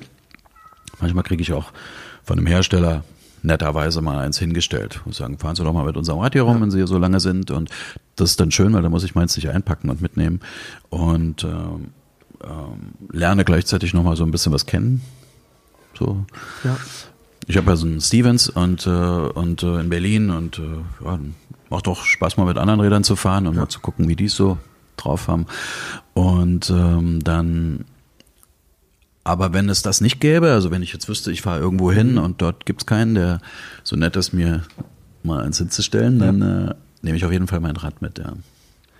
Das, das finde ich cool. Ähm, ich muss sagen, mir Immer ein Fahrrad und eine Gitarre. Die beiden Sachen, die ich eigentlich immer dabei habe. das, das, das ist sehr sympathisch. Ähm, ich muss sagen, mir fällt gerade auf, weil ich die Fragen durchgehe, dass wir schon vieles so im Laufe unseres Gesprächs äh, beantwortet haben. Ähm, so wie eine Frage wäre zum Beispiel, wärst du gerne Rennradprofi geworden? Das haben wir schon ein bisschen gerade beantwortet. Ich weiß nicht, ob ich es gerne geworden wäre, aber ähm, weil im Nachhinein natürlich, also ja, du, du bist ja jetzt so ein junger Mann hier und immer gut gelaunt und immer gut drauf. Ähm, ich habe auch ein paar Dokus gesehen, also wo diese, diese, ich meine, ich kenne die Bilder von ähm, Tommy äh, äh, Simpson oder wie heißt der, der am Mont Ventoux. Tom Simpson, ja. Tom Simpson am Mont Ventoux da, also das sind schon auch äh, ich hatte ja gesagt, dass ich nicht so zur Selbstquälerei neige und da geht's gar nicht anders. Nee, ich nee, glaube, deswegen Profi, weiß ich nicht. Ähm, du hast gerade auch gesagt, dass du schon großer Fußballfan bist. Ähm, andere Sportarten, welche andere Sportarten, außer jetzt Laufen, Fußball, Radfahren, das haben wir schon erfahren. Begeistert dich sonst noch was oder das sind so die Top 3? Das Laufen war so mein Ding und ich habe aber ein, ähm, so, das kommt noch aus der, glaube ich, Fußballzeit oder ich spiele auch schlecht, aber auch gerne Tennis und so. Und bin da mal, kommen dann die Wehwehchen, die kleinen Unfälle. Ich habe eine so Meniskusresektion gehabt an beiden Knien inzwischen und rechts ist da so viel weggeschnippelt worden, dass sich nun so ein kleiner Knorpelschaden gebildet hat. und mir alle Sportmediziner eigentlich so ein bisschen abraten vom Laufen. Ja. Und dann fällt das flach und damit fällt natürlich auch vieles anderes flach. Ja. Ich liebe zum Beispiel Badminton. Ich, da bin ich auch wirklich ein bissiges Tier beim Badminton, dass da, da packt's mich so und, und, äh, und äh, was ich manchmal mache, ich spiele ein bisschen Golf. Da, da, da aber auf dem Niveau, auf dem ich spiele, würde ich sagen, hat das mit Sport, würde ich das nicht unbedingt als Sport bezeichnen. Das ist mehr so eine Art Ausgleich. Und äh, einfach schön, weil man geht so zweieinhalb Stunden über, über tolle Wiesen und so und, und Cord. ist auch für den Kopf gut. Und ansonsten, was mache ich noch? So ein bisschen, ja, ein bisschen Kraft auch, was man einfach so macht. Mhm. Ähm, dann schaust du selber Radrennen im Fernsehen. Interessiert dich das? Schaust du mal zu oder eher nicht so? Hm, Ich komme generell, muss ich sagen, wenig zum Fernsehen gucken. Und ähm, ähm, mal die naheliegende Frage wäre ja, guckst du dir zum Beispiel immer Tatort, Tatorte an oder, oder Fernsehfilme oder sowas. Und ähm, wenn ich es kann, also wenn es sich irgendwie so ergibt, ja. Aber ich gebe zu, es ergibt sich nicht so oft. Ja. Und manchmal mache ich so richtig Target gucken, also dass ich weiß, da und da, zum Beispiel die Etappe da, Ja, äh, ja, Nizza ja, Nizza, ja. die habe ich dann gezielt geguckt, aber ich habe dann das weiter nicht so verfolgt, wie man das eigentlich machen müsste als Fan, wo man sagt, jetzt geht's los, ich schalte an und keiner quatscht mich an, ich gucke jetzt Ja, zu. aber das ist auch sehr, also verstehe ich schon. Also selbst ich, äh, das ist selbst ich, ich meine, bei mir ist es auch so, dass ich mich für die Radrennen interessiere, wo ich selber daran teilnehme. Da schaue ich mir auch abends nochmal die Zusammenfassung an, weil das ist ja auch eigentlich das Lustige, dass äh, du, wenn du das Rennen selber mitfährst, meistens am wenigsten mitbekommst. Also jetzt, wenn jetzt eine Bergetappe ist äh, von einem großen Rennen, dann bin ich irgendwie 40 Minuten später am Ziel und höre dann, ach, der und der hat gewonnen, alles klar. Da weiß es schon die ganze Welt. da bin ich doch acht Kilometer vom Ziel irgendwo. Aber ähm, ja, äh, aber auch sonst so viele, also klar, die, die großen Rennen, dann schaue ich schon mal rein, wenn ich irgendwie da nicht selber mitfahre, aber sonst ist es auch eher selten, das, das verstehe ich schon. Ähm, letzte Frage kommt von Tanja Erath, die war in der letzten Folge zu Gast. Tanja ist äh, äh, das Gegenstück zu mir sozusagen, äh, das äh, weiblicher Radprofi ähm, Ah, ja. und wohnt auch in Köln und sie hat Ah. gefragt, ob du nicht mal mit ihr Radfahren gehen wollen würdest. Die würde sich sehr freuen. Super gerne. Also ich, ich habe früher mal gedacht, ich muss alles alleine machen. Es hat sich übrigens äh, in, in fast alle Bereiche Song schreiben zum Beispiel. Ich habe immer gedacht, wenn du einen Song schreibst, den musst du alleine schreiben. Es kann, du kannst nicht davon ausgehen, dass es irgendjemanden gibt, der das zu was Besserem macht, als du es alleine irgendwie kannst. Das muss dein Ding sein und und das hat mich, in, ich bin oft genug in Sack, Sackgassen geraten auf diesem Weg, weil ich habe dann so halbfertige Sachen gehabt und dachte, dass ich finde alles schlecht, das ist nicht gut genug, es, äh, mir fällt nichts mehr ein und so. Und dann habe ich da zum Beispiel beim Songschreiben gelernt. Übrigens auch jemand aus Köln. Ein Freund, inzwischen ein guter Freund geworden. Heißt auch so, Freund mit Nachnamen und Alex mit Vornamen.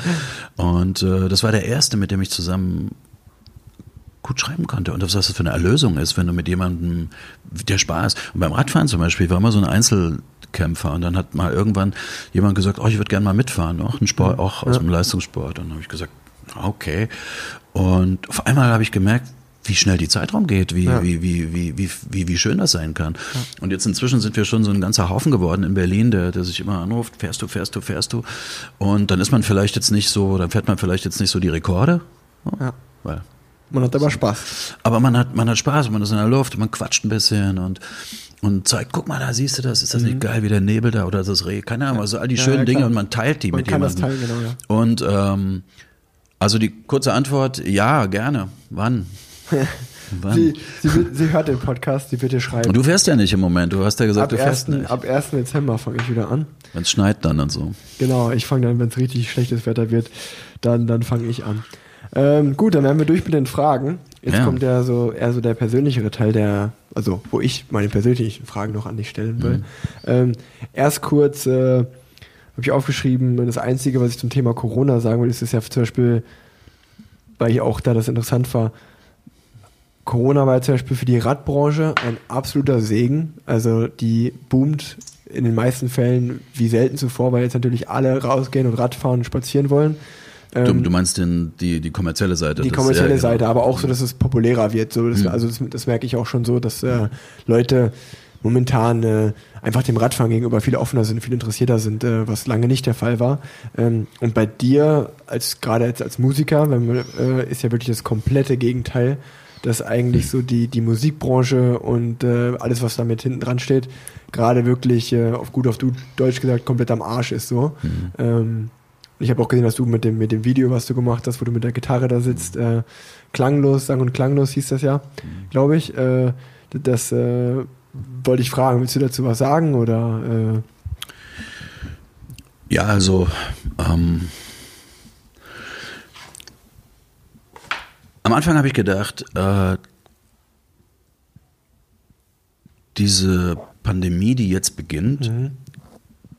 das ist die, von der Wissenschaftler schon seit einigen Jahren reden, die angekündigte große, wirklich vernichtende Sache, die hier über die Welt herbricht. Das war mein erster Gedanke. Mhm. Und in meinen Knochen saß genau derselbe Schreck wie wahrscheinlich bei den meisten Menschen. Und dann tun ja auch die Medien das ihre, also die Bilder aus Bergamo und so haben wir alle gesehen. Und äh, äh, dann bin ich so gestrickt, dass ich da, äh, ich kann mit Angst nicht gut umgehen. Ich bin, bin überhaupt nicht gut mit Angst so. Ähm, und wenn ich so merke, die kriecht mir so in die Knochen, dann muss ich mich, äh, muss ich daran arbeiten. Dann, dann fange ich an, mich reinzubohren in dieses Thema.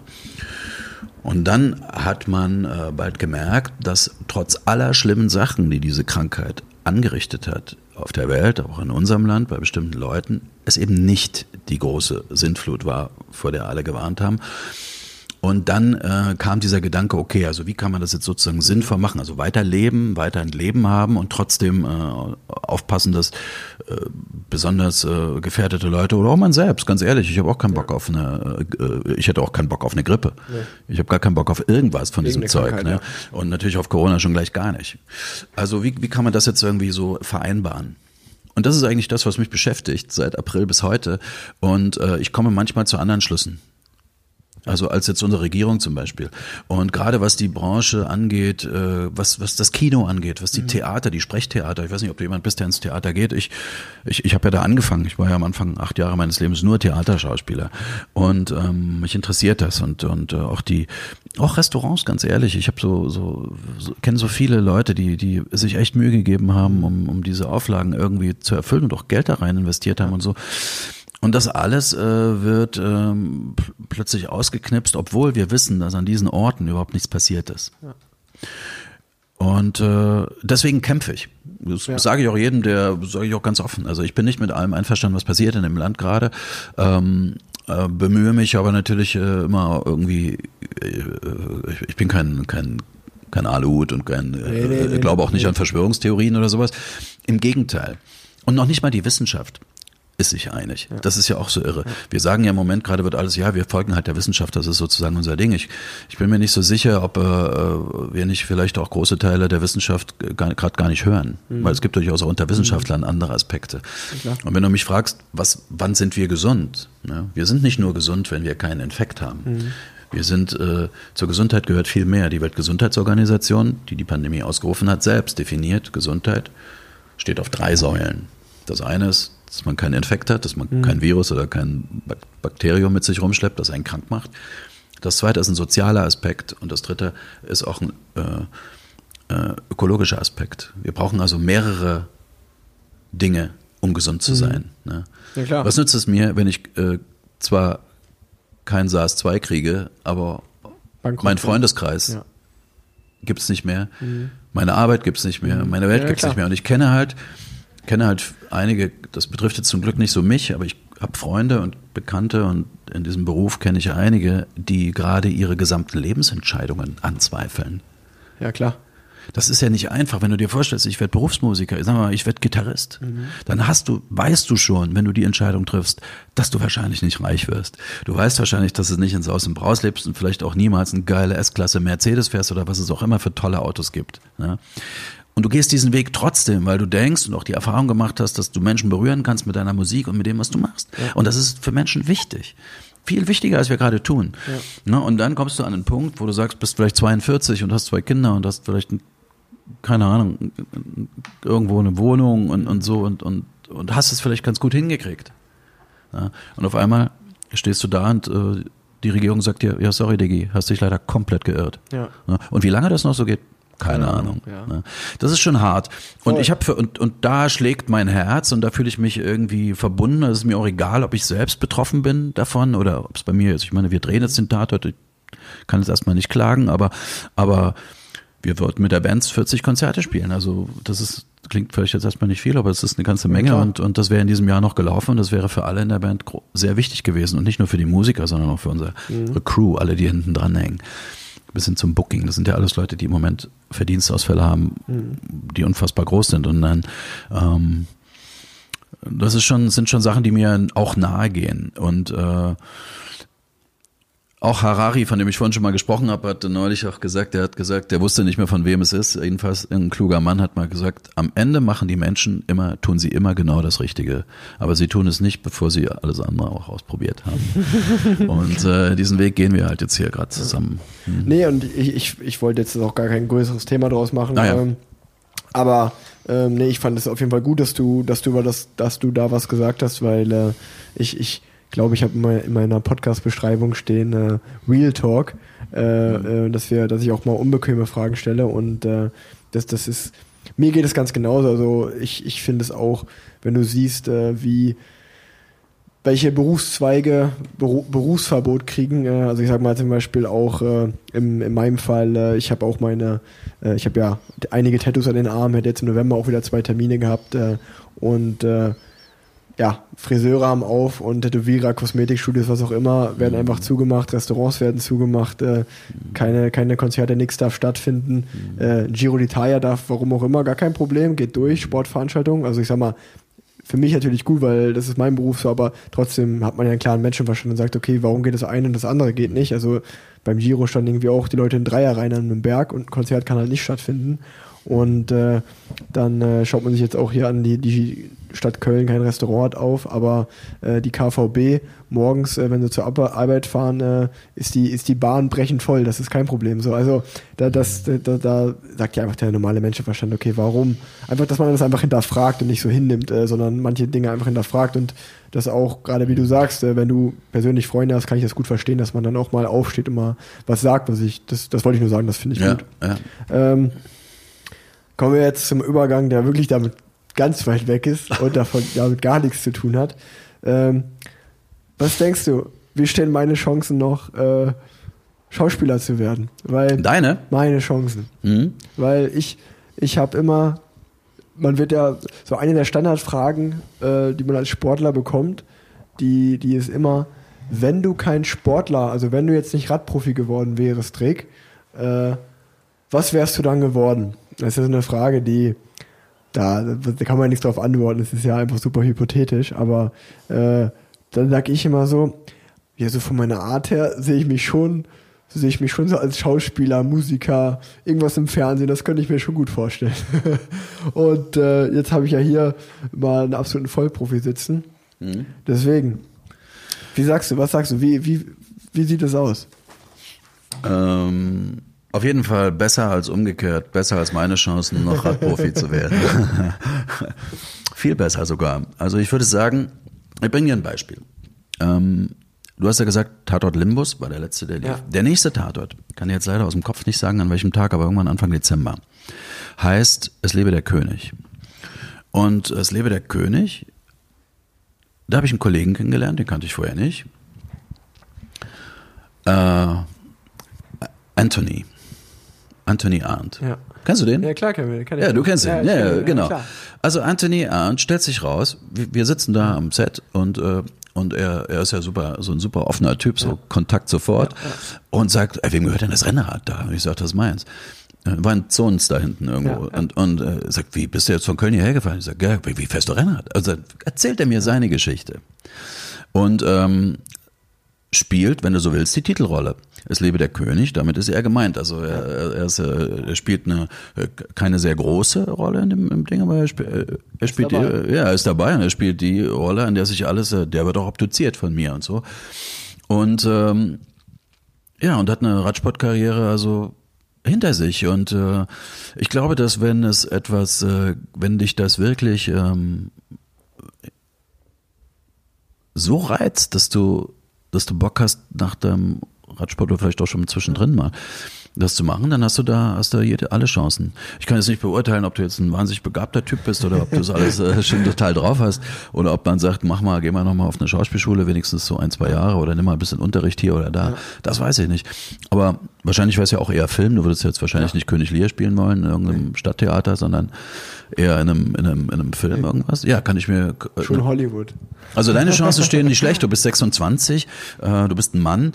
Äh, wenn du, vielleicht, wenn du dich mit 30 entschließen würdest, äh, mal in den Beruf äh, zu versuchen reinzuschnuppern, dann äh, denke ich, warum nicht?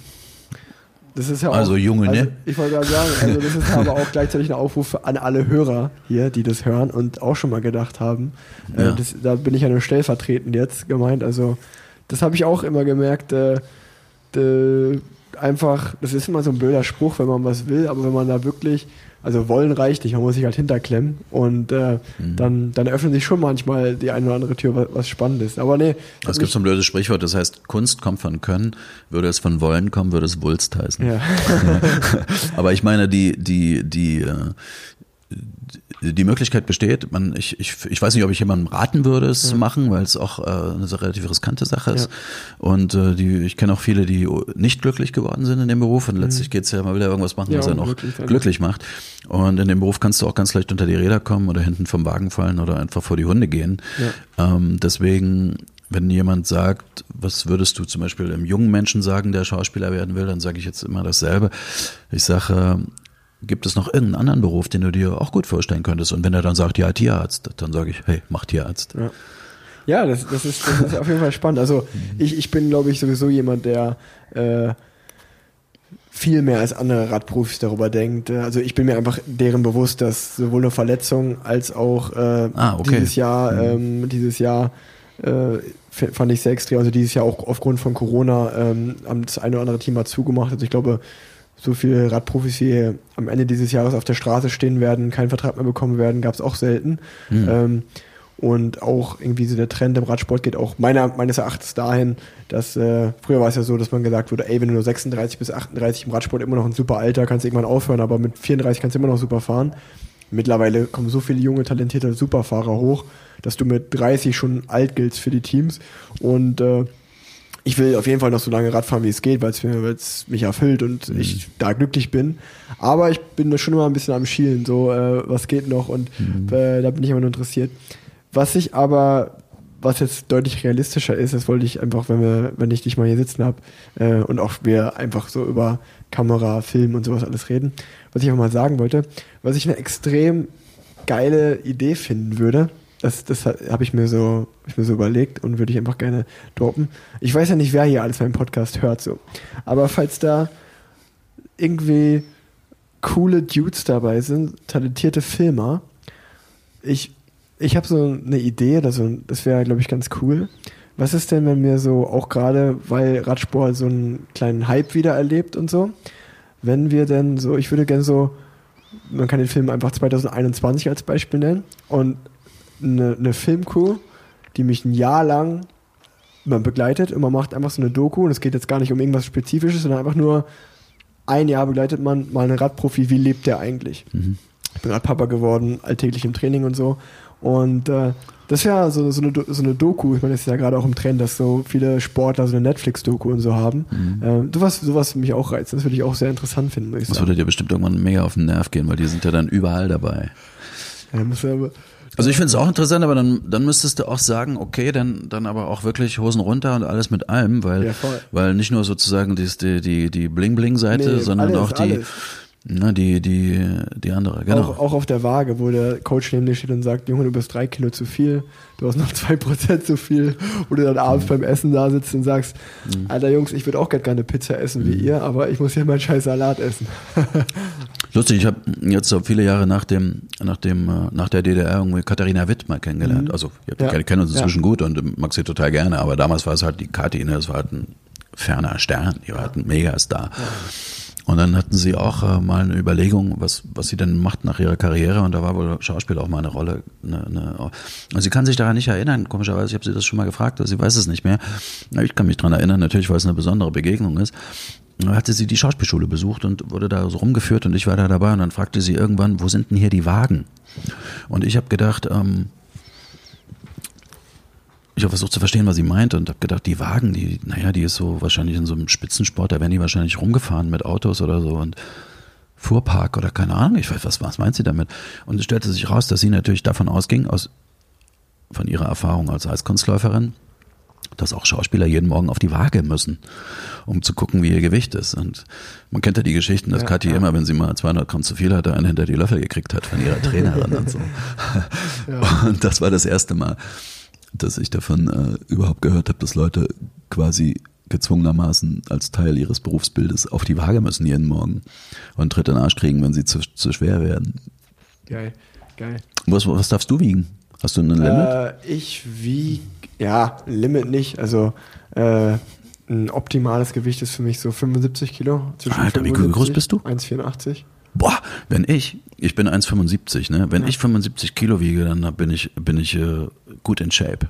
Also ich, ich finde es auch Da bist du ja nur Haut und Knochen. Also ich finde es auch verrückt, wie sich das entwickelt hat, äh, als ich Profi geworden bin in meinen Anfangsjahren. Okay, ich war sehr jung Profi mit, mit, mit 18, 19, 20. Da hast du natürlich jetzt nicht den athletischen Körper, den du vielleicht jetzt hast. Also ich, also ich merke auch einfach, dass mein, mein Körper noch ein bisschen sich verändert hat seitdem. Aber damals habe ich wirklich so, wenn ich da ein gutes Gewicht hatte, habe ich so 71,5, 72 gewogen. Und äh, Mit also- 1,84, und- da warst du und ja ein Strich in der ja, Landschaft. und jetzt- ein Lauch. Jetzt, ja, und ja, wirklich. Und äh, jetzt ist so, äh, jetzt gehe ich auch öfter mal äh, ins Gym und Krafttraining und gerade so für den Sprint, was ja der Bereich ist, der für mich interessant ist. Ähm, da gab es auch mal Zeiten, wo ich 78, 79 gewogen habe. Und äh, das ist schon ein riesen Unterschied, wenn man einfach so denkt, so krass, das sind einfach so sieben oder acht Kilo Unterschied, die. Aber gut, der, der Körper verändert sich halt, ne? Was ist das schwerste Körperteil an dir?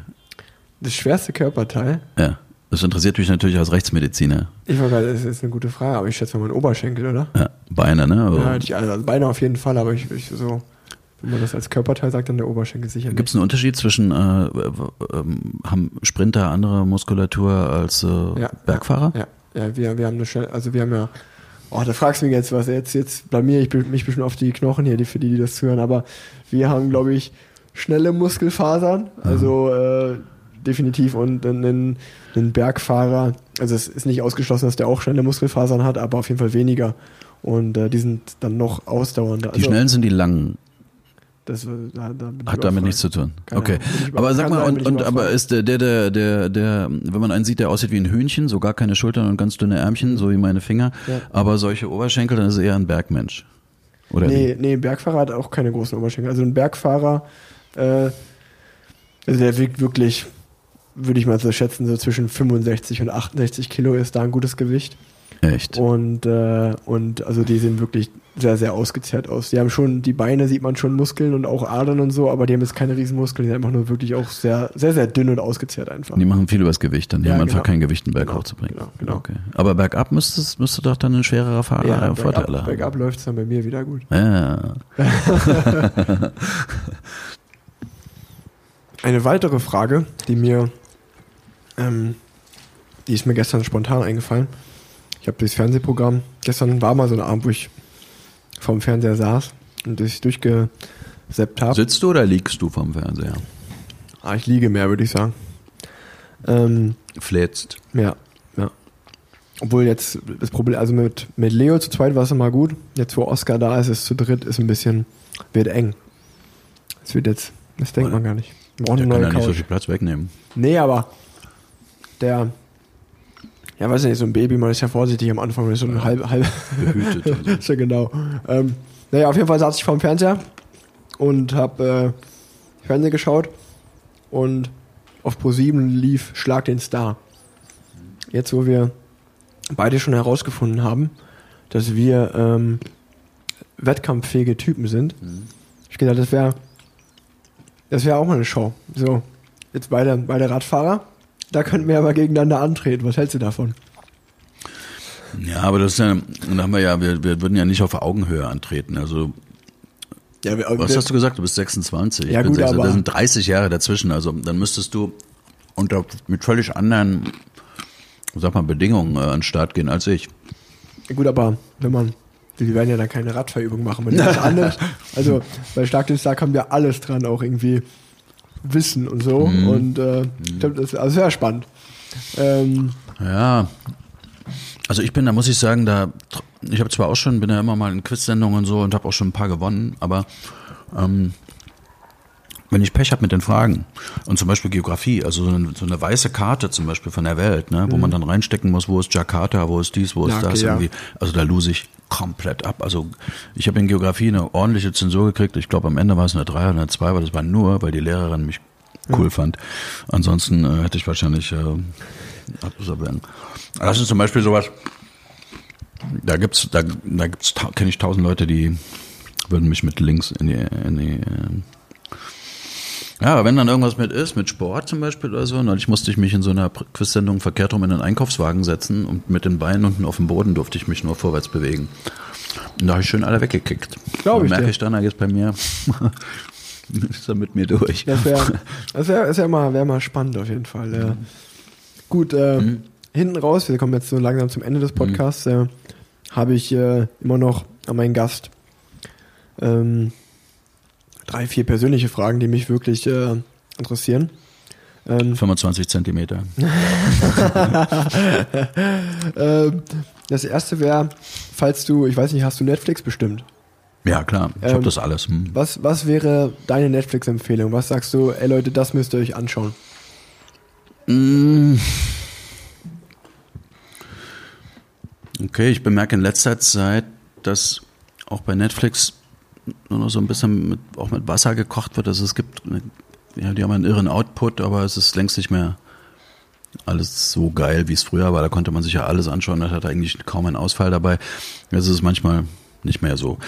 Äh, ich bin mal so ein bisschen, äh, eine Sache auf jeden Fall, da bin ich Lokalpatriot totaler. Ich würde Dark empfehlen. Einfach, wer das nicht gesehen hat, soll sich's angucken. Das ist eine deutsche, auch von uns. Es sind Kollegen von mir, einige Freunde dabei und ähm, ähm, auch ein Radfahrer übrigens. Äh, Ja? Äh, ja ähm, Ich bin ein Riesenfan von Dark. Ja. Mega gut.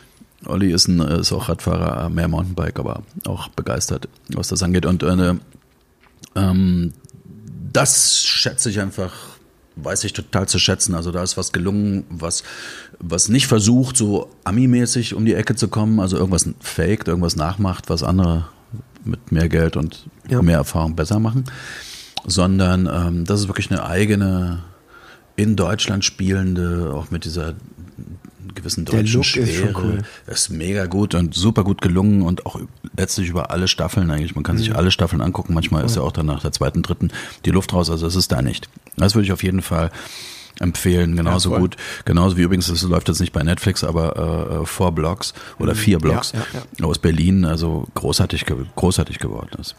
Ähm, jetzt sind wir aber haben wir Netflix verlassen. Du wolltest eine Netflix-Empfehlung haben. Nee, V-Blocks ist auch auf Netflix. Also ich glaube, die ersten beiden Staffeln kann man auf Netflix gucken und die dritte Ja, muss man ah, auf dann ist das neu. Das war früher TNT.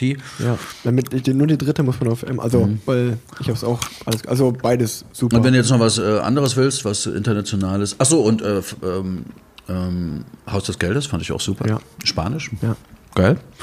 Und äh, dann äh, jetzt muss auch noch was Englisches kommen und äh, das ist. Ähm, da würde ich jetzt einfach mal. Ich bin ein großer Fan von American Horror Story und zwar fast alle Staffeln. Das, da stehe ich total drauf. Aber äh, habe jetzt gesehen ähm, Damen Gambit. ich kann ich gar nicht. Mal Kannst du gerade gucken, ist relativ aktuell und ähm, sehr spannend. Gut, das finde ich immer, finde ich immer interessant. Ja, aber Dark ist echt ein, ein wahnsinnig guter Tipp, ja, finde ich. Mhm. Und, und ich fand, ich glaube, also du wirst es vielleicht besser wissen als ich, aber das ist wahrscheinlich die, Deu die erfolgreichste deutsche Produktion. Also die ist ja, ist ja nicht nur in Deutschland super erfolgreich, sondern auch weltweit schauen es super viele. Und auch, Mhm. ich, also ich habe das glaube ich, also ich weiß es nicht, aber ich habe nur gesehen, dass auch die, die Hauptdarsteller ja über, über Instagram auf einmal, die sind ja durch die Decke gegangen, weil, weil das so gut ist, ey. Ähm, Ja, die, die hauen alle, die, die, die, die Streaming-Dienste oder die Streamer, Netflix, auch Amazon, die veröffentlichen alle nicht ihre wirklichen Zahlen. Also Ja. das, das, das kommt bestimmt noch, aber Okay. ich würde auch denken, Ja. Mhm. nach dem, was man so sieht, nach dem Buzz, den es so rundrum macht, ist das auch international gut gelaufen und auch zu Recht. Ähm, mit welchem Promi, oder, nee, nicht Promi, mit welchem Menschen würdest du gerne mal für einen Tag tauschen? wo du sagst, dem seinem Leben hätte ich gerne mal einen Tag? Dann würden mir vielleicht der eine oder andere einfallen, wo ich denken würde, die haben bestimmt mega, mega Fun den ganzen Tag. Aber ganz ehrlich, ich würde lieber mit jemandem tauschen, wie. Also wenn ich wirklich, wenn es wirklich realistisch wäre, würde ich lieber mit jemandem tauschen, der Politik macht. Und zwar ist mir das immer noch ein Rätsel. Obwohl ich jetzt schon, ich kenne ein paar und würde schon sagen, ich habe auch ein ganz gutes Verständnis so von dem, wie es läuft. Aber was am Ende, ich werde, seit ich Jugendlicher bin, das Gefühl nicht los, dass Politiker immer noch mal irgendwas wissen, was man nicht weiß. So als würde mir kein reiner Wein eingeschenkt. Mhm. Weißt du, wie ich meine? Mhm. So als würden die irgendwie, äh, das habe ich schon mal meinen Eltern gehasst, wenn die so, oder familiär, wenn so mhm. Sachen vor dir, weißt du, wenn du Fein Sachen nicht hören sollst ja, oder sowas, ne? Und das Gefühl habe ich bis heute. Deswegen würde ich sehr gerne, ich, also ich sage es jetzt einfach mal, ich würde gerne mal mit Angela Merkel tauschen. Ja. Das ist ein guter, guter Auswahl. Mhm.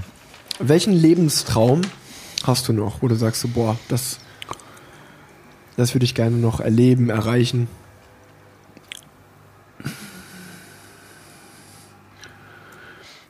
Also vieles von dem, wovon ich geträumt habe, habe ich schon gemacht. Ich. ich. will nicht sagen so erreicht im Sinne von, da war ich Weltmeister, mhm. aber aber gemacht und erlebt und und ähm, und äh, ich bin zum Glück nicht sehr oft auf die Fresse geflogen. Also bisschen schon, gehört auch dazu, aber jetzt okay. nicht dauernd oder so. Und deswegen würde ich denken, ein großer Teil meiner Lebensträume den projiziere ich so ein bisschen auf meine Kinder zum mhm. Beispiel. Mhm. Ich, ich, also es ist auch ein Lebenstraum von mir, noch mitzuerleben, dass die einen guten Weg einschlagen, dass die sicher auf ihren Beinen stehen und dass die sich, dass die gute Personen, gute Menschen werden, die, die gut klarkommen in der Welt. Und das zu sehen, das wäre zum Beispiel auch noch so ein, so ein Lebenstraum, der hat jetzt gar nichts mit persönlichem Erfolg oder Ruhm oder in dem Beruf oder irgendwas zu tun. Hm. Das ähm, interessiert mich und ähm, äh, ja, so eine scheiß Etappe da auf der Tour de France zu, zu Ende zu fahren. Das würde mich auch interessieren. Das wäre schon auch ein Traum. Fände ich schon cool, wenn ich das hinkriegen würde. Und ähm, ähm, dann äh, ein paar Reisen würde ich gerne. Ich würde gerne noch ein paar Ecken der ja. Welt nochmal sehen. Das ist, ist gut. Was Grönland, Island zum Island Beispiel. ist geil. Island war ich schon. Ja, sowas. Das Island ist, ist wirklich schön. Mhm. Japan würde ich auch gerne mal nochmal hinfahren. Ja. Asien ist kenne ich nicht so gut, nicht so viel. Ähm, ja, spannend. Ja, also es gibt so ein paar Orte noch, aber jetzt so, wenn du mich fragst, ja, ich will noch einmal die und die Rolle spielen oder so, keine Ahnung. Das sind alles so Träume, die sind auch da, die sind auch schön. Ich keine Ahnung, wäre doch cool, wenn man mal irgendwo mit, keine Ahnung, mit Woody Allen plötzlich einen Film drehen ja, würde. Das wäre ja, doch super. Oder, oder, ja, gibt es tausend, könnte ich tausend. Leute sagen, aber so der große Traum. Mhm. Ein paar sind schon in Erfüllung gegangen, ja. finde ich cool. Mhm. Das, nee, finde ich, finde ich gut. Ähm, mhm. Das ist jetzt meine, meine, meine letzte Frage an dich. Mhm. Es ist so ein, ein bisschen so eine Frage wie äh, der Sohn fragt den Vater was, sage ich mal so ein bisschen.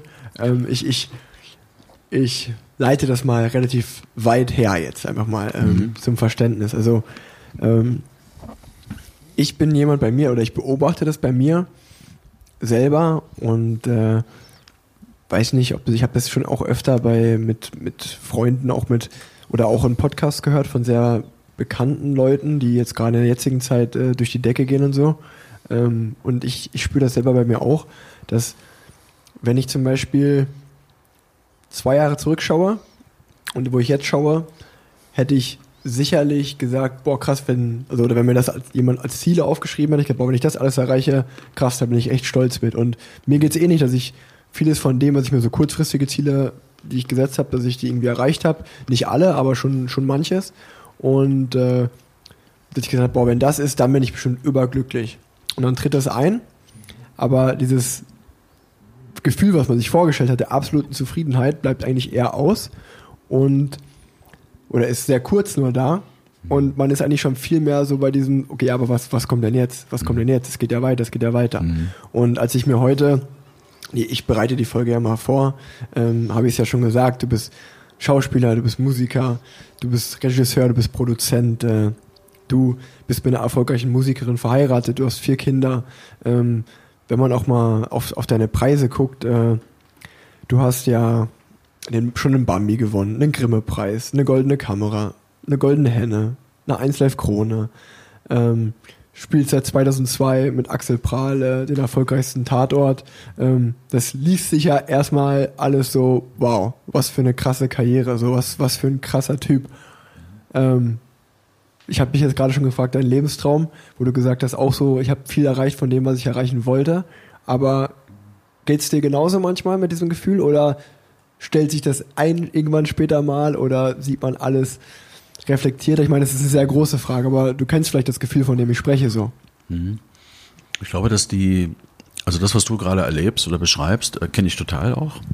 Und das hat damit zu tun, dass man eben ähm, das aus dem Träumer und dem, ähm, der keine Ahnung hat, aber, aber unheimliche unheimliche Fantasien, eben jemand wird, der weiß, der kennt jeden, du kennst jeden Schritt, der dahin geführt hat, Ja. zu einem Erfolg oder auch zum Misserfolg. Du, du hast es gemacht, du bist jeden Schritt gegangen selber. Und ähm, je länger du dabei bist, desto mehr lernst du, wie, ähm, wie scheu dieses, äh, wie scheu der Erfolg ist. Und äh, an manchen scheint er wie eine Klette zu haften und andere oh, macht einen großen Bogen drum. Ja. Und, und je mehr du darüber weißt, je mehr du siehst, ich kenne, kenne Kollegen, die sind nicht schlechter, nicht schlechter als ich. Ich würde sogar sagen, in einigen Dingen besser. Aber wissen gerade gar nicht, wie sie die nächste Miete bezahlen sollen von ihrem Beruf.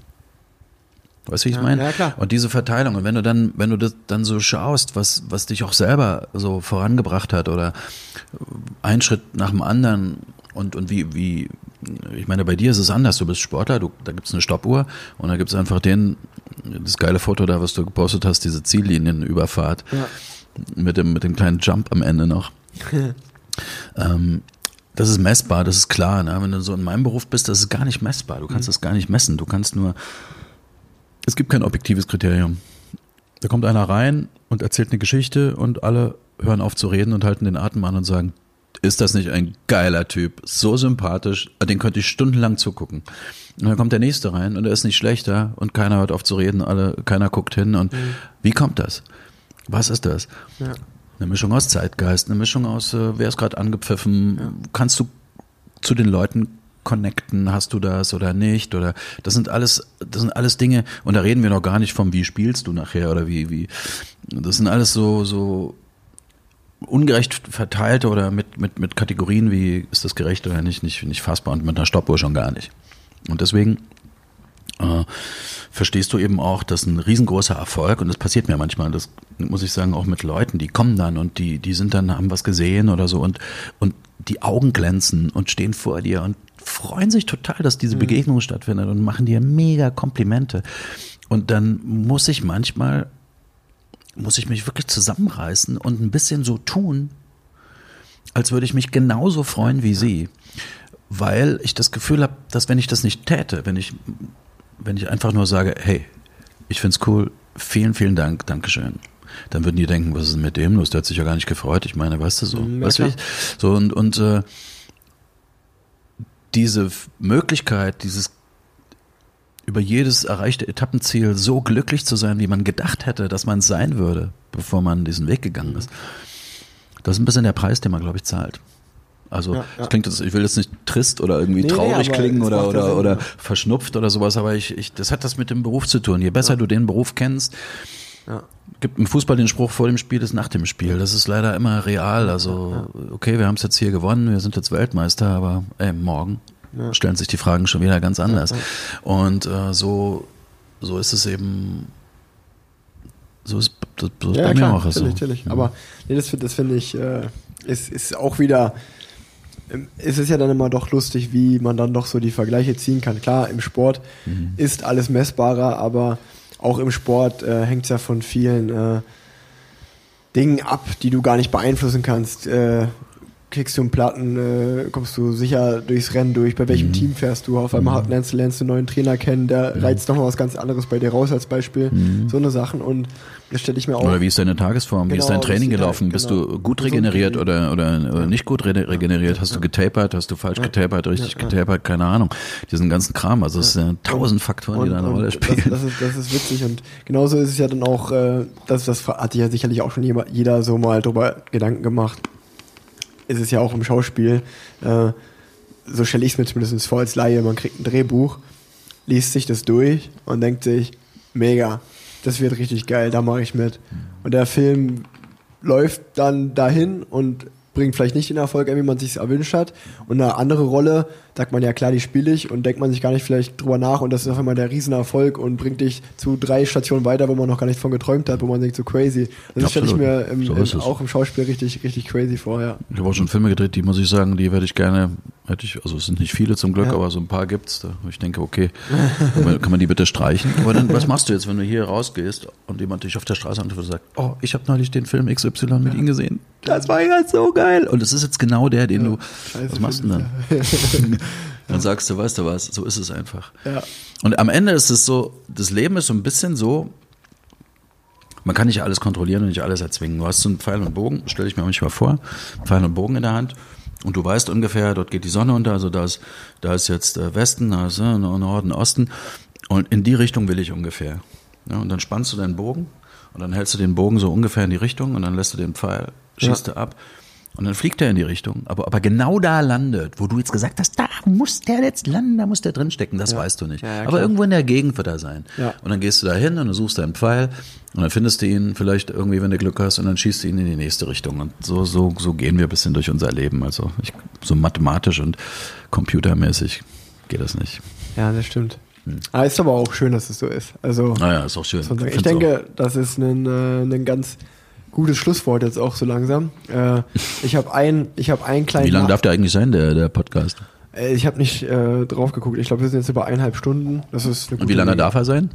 Äh, Oder gibt's das äh, nicht? Doch, doch. Ist also äh, zum Beispiel einer der wirklich besten Podcasts äh, meiner Meinung nach, die ich auch sehr gerne höre, höre ist Matze Hilscher. Äh, Hotel Matze heißt der Podcast, auch relativ bekannt. Mhm. Äh, oder Mhm. nicht relativ sehr Ja, bekannt. ich kenn's auch. Hm. Und äh, ich glaube, der hat letzt, letztens äh, eine sehr inspirierende Folge mit Campino äh, gemacht und die ging dreieinhalb Stunden. Also, Mhm. Oh, wow, okay. weißt du, wenn du jetzt über am Anfang haben wir ja Fragen gestellt, Mhm. äh, über die hätten wir ja noch eine halbe Stunde länger quatschen können. So, äh, meine meine Folgen sind immer so eineinhalb Stunden, aber Mhm. ja, aber das finde ich bei beim Hotel Matze schon auch sehr inspirierend, dass der sich wirklich Mhm. sehr sehr lange Zeit nimmt. Also das sind wirklich, es wird alles sehr lang ausgeführt und sehr bis ins Detail gesprochen. Ist auch kann man Das- empfehlen. Das ist das Tolle an einem Podcast überhaupt, ne? dass man diesen Zeitdruck nicht hat, diesen Nee. Programmslot, sondern dass man, dass Leute endlich mal zu Wort. Deswegen höre ich auch wirklich ja, gerne welche. Ja, total, ja. Ja, und das, das Gute ist ja auch, man stellt es online und äh, der Hörer kann sich das ja einteilen, wie er will. Also Ja. der muss ja jetzt nicht eineinhalb Stunden durchhören. Der kann ja vielleicht die Genau. erste eine halbe Stunde beim Laufen hören, dann eine halbe Stunde später am Auto und eine halbe Stunde nochmal beim Schlafen gehen oder so. Genau. Das ist schon ganz cool, ja. Mhm. Ähm, jo, kommen wir kurz einen Nachtrag zur letzten Folge. Da hatte ich groß angekündigt, dass mein Teamkollege Alex Daus ja den Stundenweltrekord am 12. Dezember äh, versuchen wird, äh, einen neuen Rekord aufzustellen.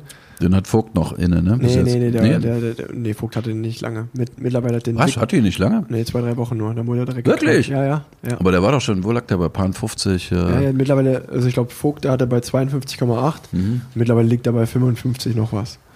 Ähm, Wow, okay. Bradley Wiggins hatte den noch geholt und hatte den lange. Dann Ja. hat den Victor Kampenatz jetzt geholt. Der hat ihn allerdings auf einer, also ist, ist der offizielle Rekord. Ähm, der wurde aber, der ist extra dafür nach Kolumbien meiner Meinung nach gereist. Kolumbien oder Mexiko, um den in der Höhe zu fahren, weil Mhm. äh, weil es dann natürlich ein Tick einfacher ist. Der hat den jetzt. Jetzt wollte mein Teamkollege Alex Dowsett das probieren, hat es groß angekündigt, musste kurze Zeit später leider sagen, dass er sich Corona infiziert hat und muss jetzt wieder alles absagen. Also am 12. Dezember doch nichts, dort müsst ihr doch nicht vom Fernseher schauen, äh, wird, nicht, wird nichts stattfinden. Ähm, und was ich auch kurz äh, letzte Folge schon angedeutet hatte, ähm, dass das Team NTT, was lange so aussah, als wenn es aufhören wird, wurde jetzt doch noch gerettet. Äh, zwar mit einem sehr kleinen Budget von nur 8 Millionen, aber es wird weitergehen und äh, wird nächstes Jahr Team Kubeka Assos heißen. Ähm, Also 8 Millionen beim Film, kann ich schon mal sagen, oder beim Fernsehen, wäre ein Traumbudget. Ja? Absoluter siebter Himmel. ja, das ist im, im Radsport ein Jahr World Tour fahren. So ein Tata zum Beispiel kostet ungefähr anderthalb Millionen. okay. Ach, Bisschen krass. weniger. sogar etwas unter anderthalb Millionen. Man Aber könnte also von deinem Radsport-Ding könnte man locker vier Tatorte drehen. Das ist, äh, das ist geil. Das, siehst du, guck mal, dann habe ich schon mal einen Einstieg in die, in die Schauspielkarriere. Wenn ich einfach ein Jahresgehalt von mir nehme, kann ich schon mal mir eine, eine Rolle als Leiche kaufen. Na gut, äh, obwohl du ja gesagt hast, das ist gar nicht einfach, eine Leiche zu spielen. Den Joke habe ich ja schon mal und privat gebracht. Da meinst du, ey, das ist nicht so leicht, stell dir das nicht leicht vor. Das ist die begehrteste Rolle im Tatort von, also von, von Leuten, die Amateur sind, Ja. quasi jetzt keine Profis sind. Also einmal Leiche im Tatort ähm, kann ich nur sagen, würde ich gerne alle, die das schaffen, wenn das mal einer schafft, ich weiß gar nicht, ob das geht, ich, ich habe ja da keinen Einfluss drauf, aber würde man hinterher nochmal fragen, wie war es jetzt? Wir hatten mal einen, äh, einen Mann, der hat, der hat nicht die Leiche gespielt, sondern der war so Komparse beim Tatort und der hatte das gewonnen auf irgendeiner Manager, das war ein Manager aus der Schuhindustrie. Äh, Der, der wurde da mit seinem Dienstwagen vorgefahren und so, also Ja. Wahnsinn. Und der war dann Komparse. Da bist du ja wirklich also hinten in der Unschärfe irgendwie den Ja. ganzen Tag. Musst den ganzen Tag da sein und äh, kommst vielleicht mal irgendwann dann dran oder hinten irgendwie, wie gesagt, unscharf durchs Crazy. Bild. Und äh, der war total enttäuscht. Als der Tag fertig war, hat er gesagt, also es war sehr interessant, vielen Dank, aber ich bleib in meinem Job. Ja. Also der hat, Ja, hat glaube ich noch nie so das Gefühl gehabt, der war so erschöpft und so Ja. fertig und sagte, also weiß ich nicht, also das ist mir glaube ich das, nicht. das könnte mir, glaube ich, auch gut passieren. Dass, man sich das alles schöner vorstellt, als es dann in Wahrheit ist. So. Ähm, vor allem viel warten, habe ich gehört bei der Schauspielerei. Immer viel warten. Und dann aber, wie du sagtest, das stelle ich mir auch echt krass vor. Ähm, wartest ewig und dann sagen sie so, zack, jetzt musst du da sein. Und dann musst du sagen, wie du sagst, dann musst du den Tod spielen, dass du gerade jemand in deinem unmittelbaren Umfeld jemand gestorben ist. Oder so. Das finde ich, ja, sehr, sehr viel Respekt nochmal an dieser Stelle äh, für deinen danke. Beruf. Äh, Habe ich wirklich sehr viel Respekt vor. Und äh, ja, sonst. Ach doch, hier, eine Sache habe ich noch. Eine letzte Sache. Die ist nämlich, die ist nämlich immer dabei. Das ist so die. Viele Ru Rubriken, die ich habe, sind mal dabei, mal nicht. Aber die Rubrik ist eigentlich immer dabei. Äh, ich frage meinen Gast immer, einfach, egal ob er jetzt Insider ist oder Outsider, ähm, Radsport verbessern. Wenn du jetzt die Sportart Radsport anschaust, wo du sagst, zack, da sehe ich direkt, das könnten die besser machen. Hast du da irgendwas?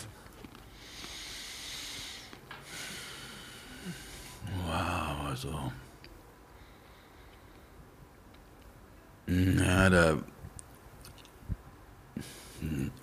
Also es gibt bestimmt ganz viele Sachen. Also ich bin sicher, dir würden schlagartig vier, fünf einfallen. Ähm, Ja, ich ich komme langsam auch ans Ende, weil ich am Anfang habe ich oft selber Beispiele gebracht, äh, aber die sind ja auch irgendwann jetzt bei Folge 48 hat man das 48 Vorschläge hatte ich auch nicht.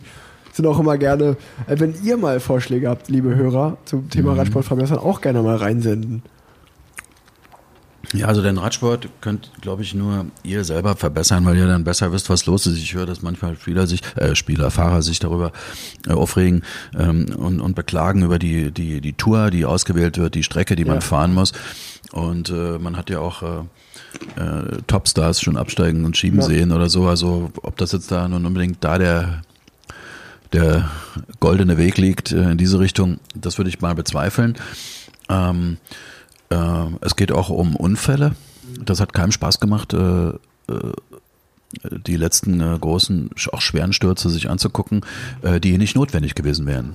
Die sind nicht passiert, weil jemand, äh, weil jemand mh, der Rahmen gebrochen ist oder die Speiche oder sowas wegflog, sondern die sind passiert aus dem Zweikampf raus oder aus solchen Ja. Situationen aus. Ich weiß nicht, ob man sowas, ähm, das hat man bei der Formel 1 auch relativ weit getrieben und irgendwann wieder zurückgeschraubt, um einfach mal ein bisschen auch die, da hat keiner, also ich jedenfalls habe keine Freude an solchen Bildern, die, diese Stürze wie bei der Polen-Rundfahrt oder so, das ist einfach Ja, das ist krass. jetzt ein gutes Beispiel. Exempel, an, an dem wurde jetzt aber auch von, vom Weltverband ein Exempel statuiert. Der wurde jetzt bis nächstes Jahr im Mai gesperrt.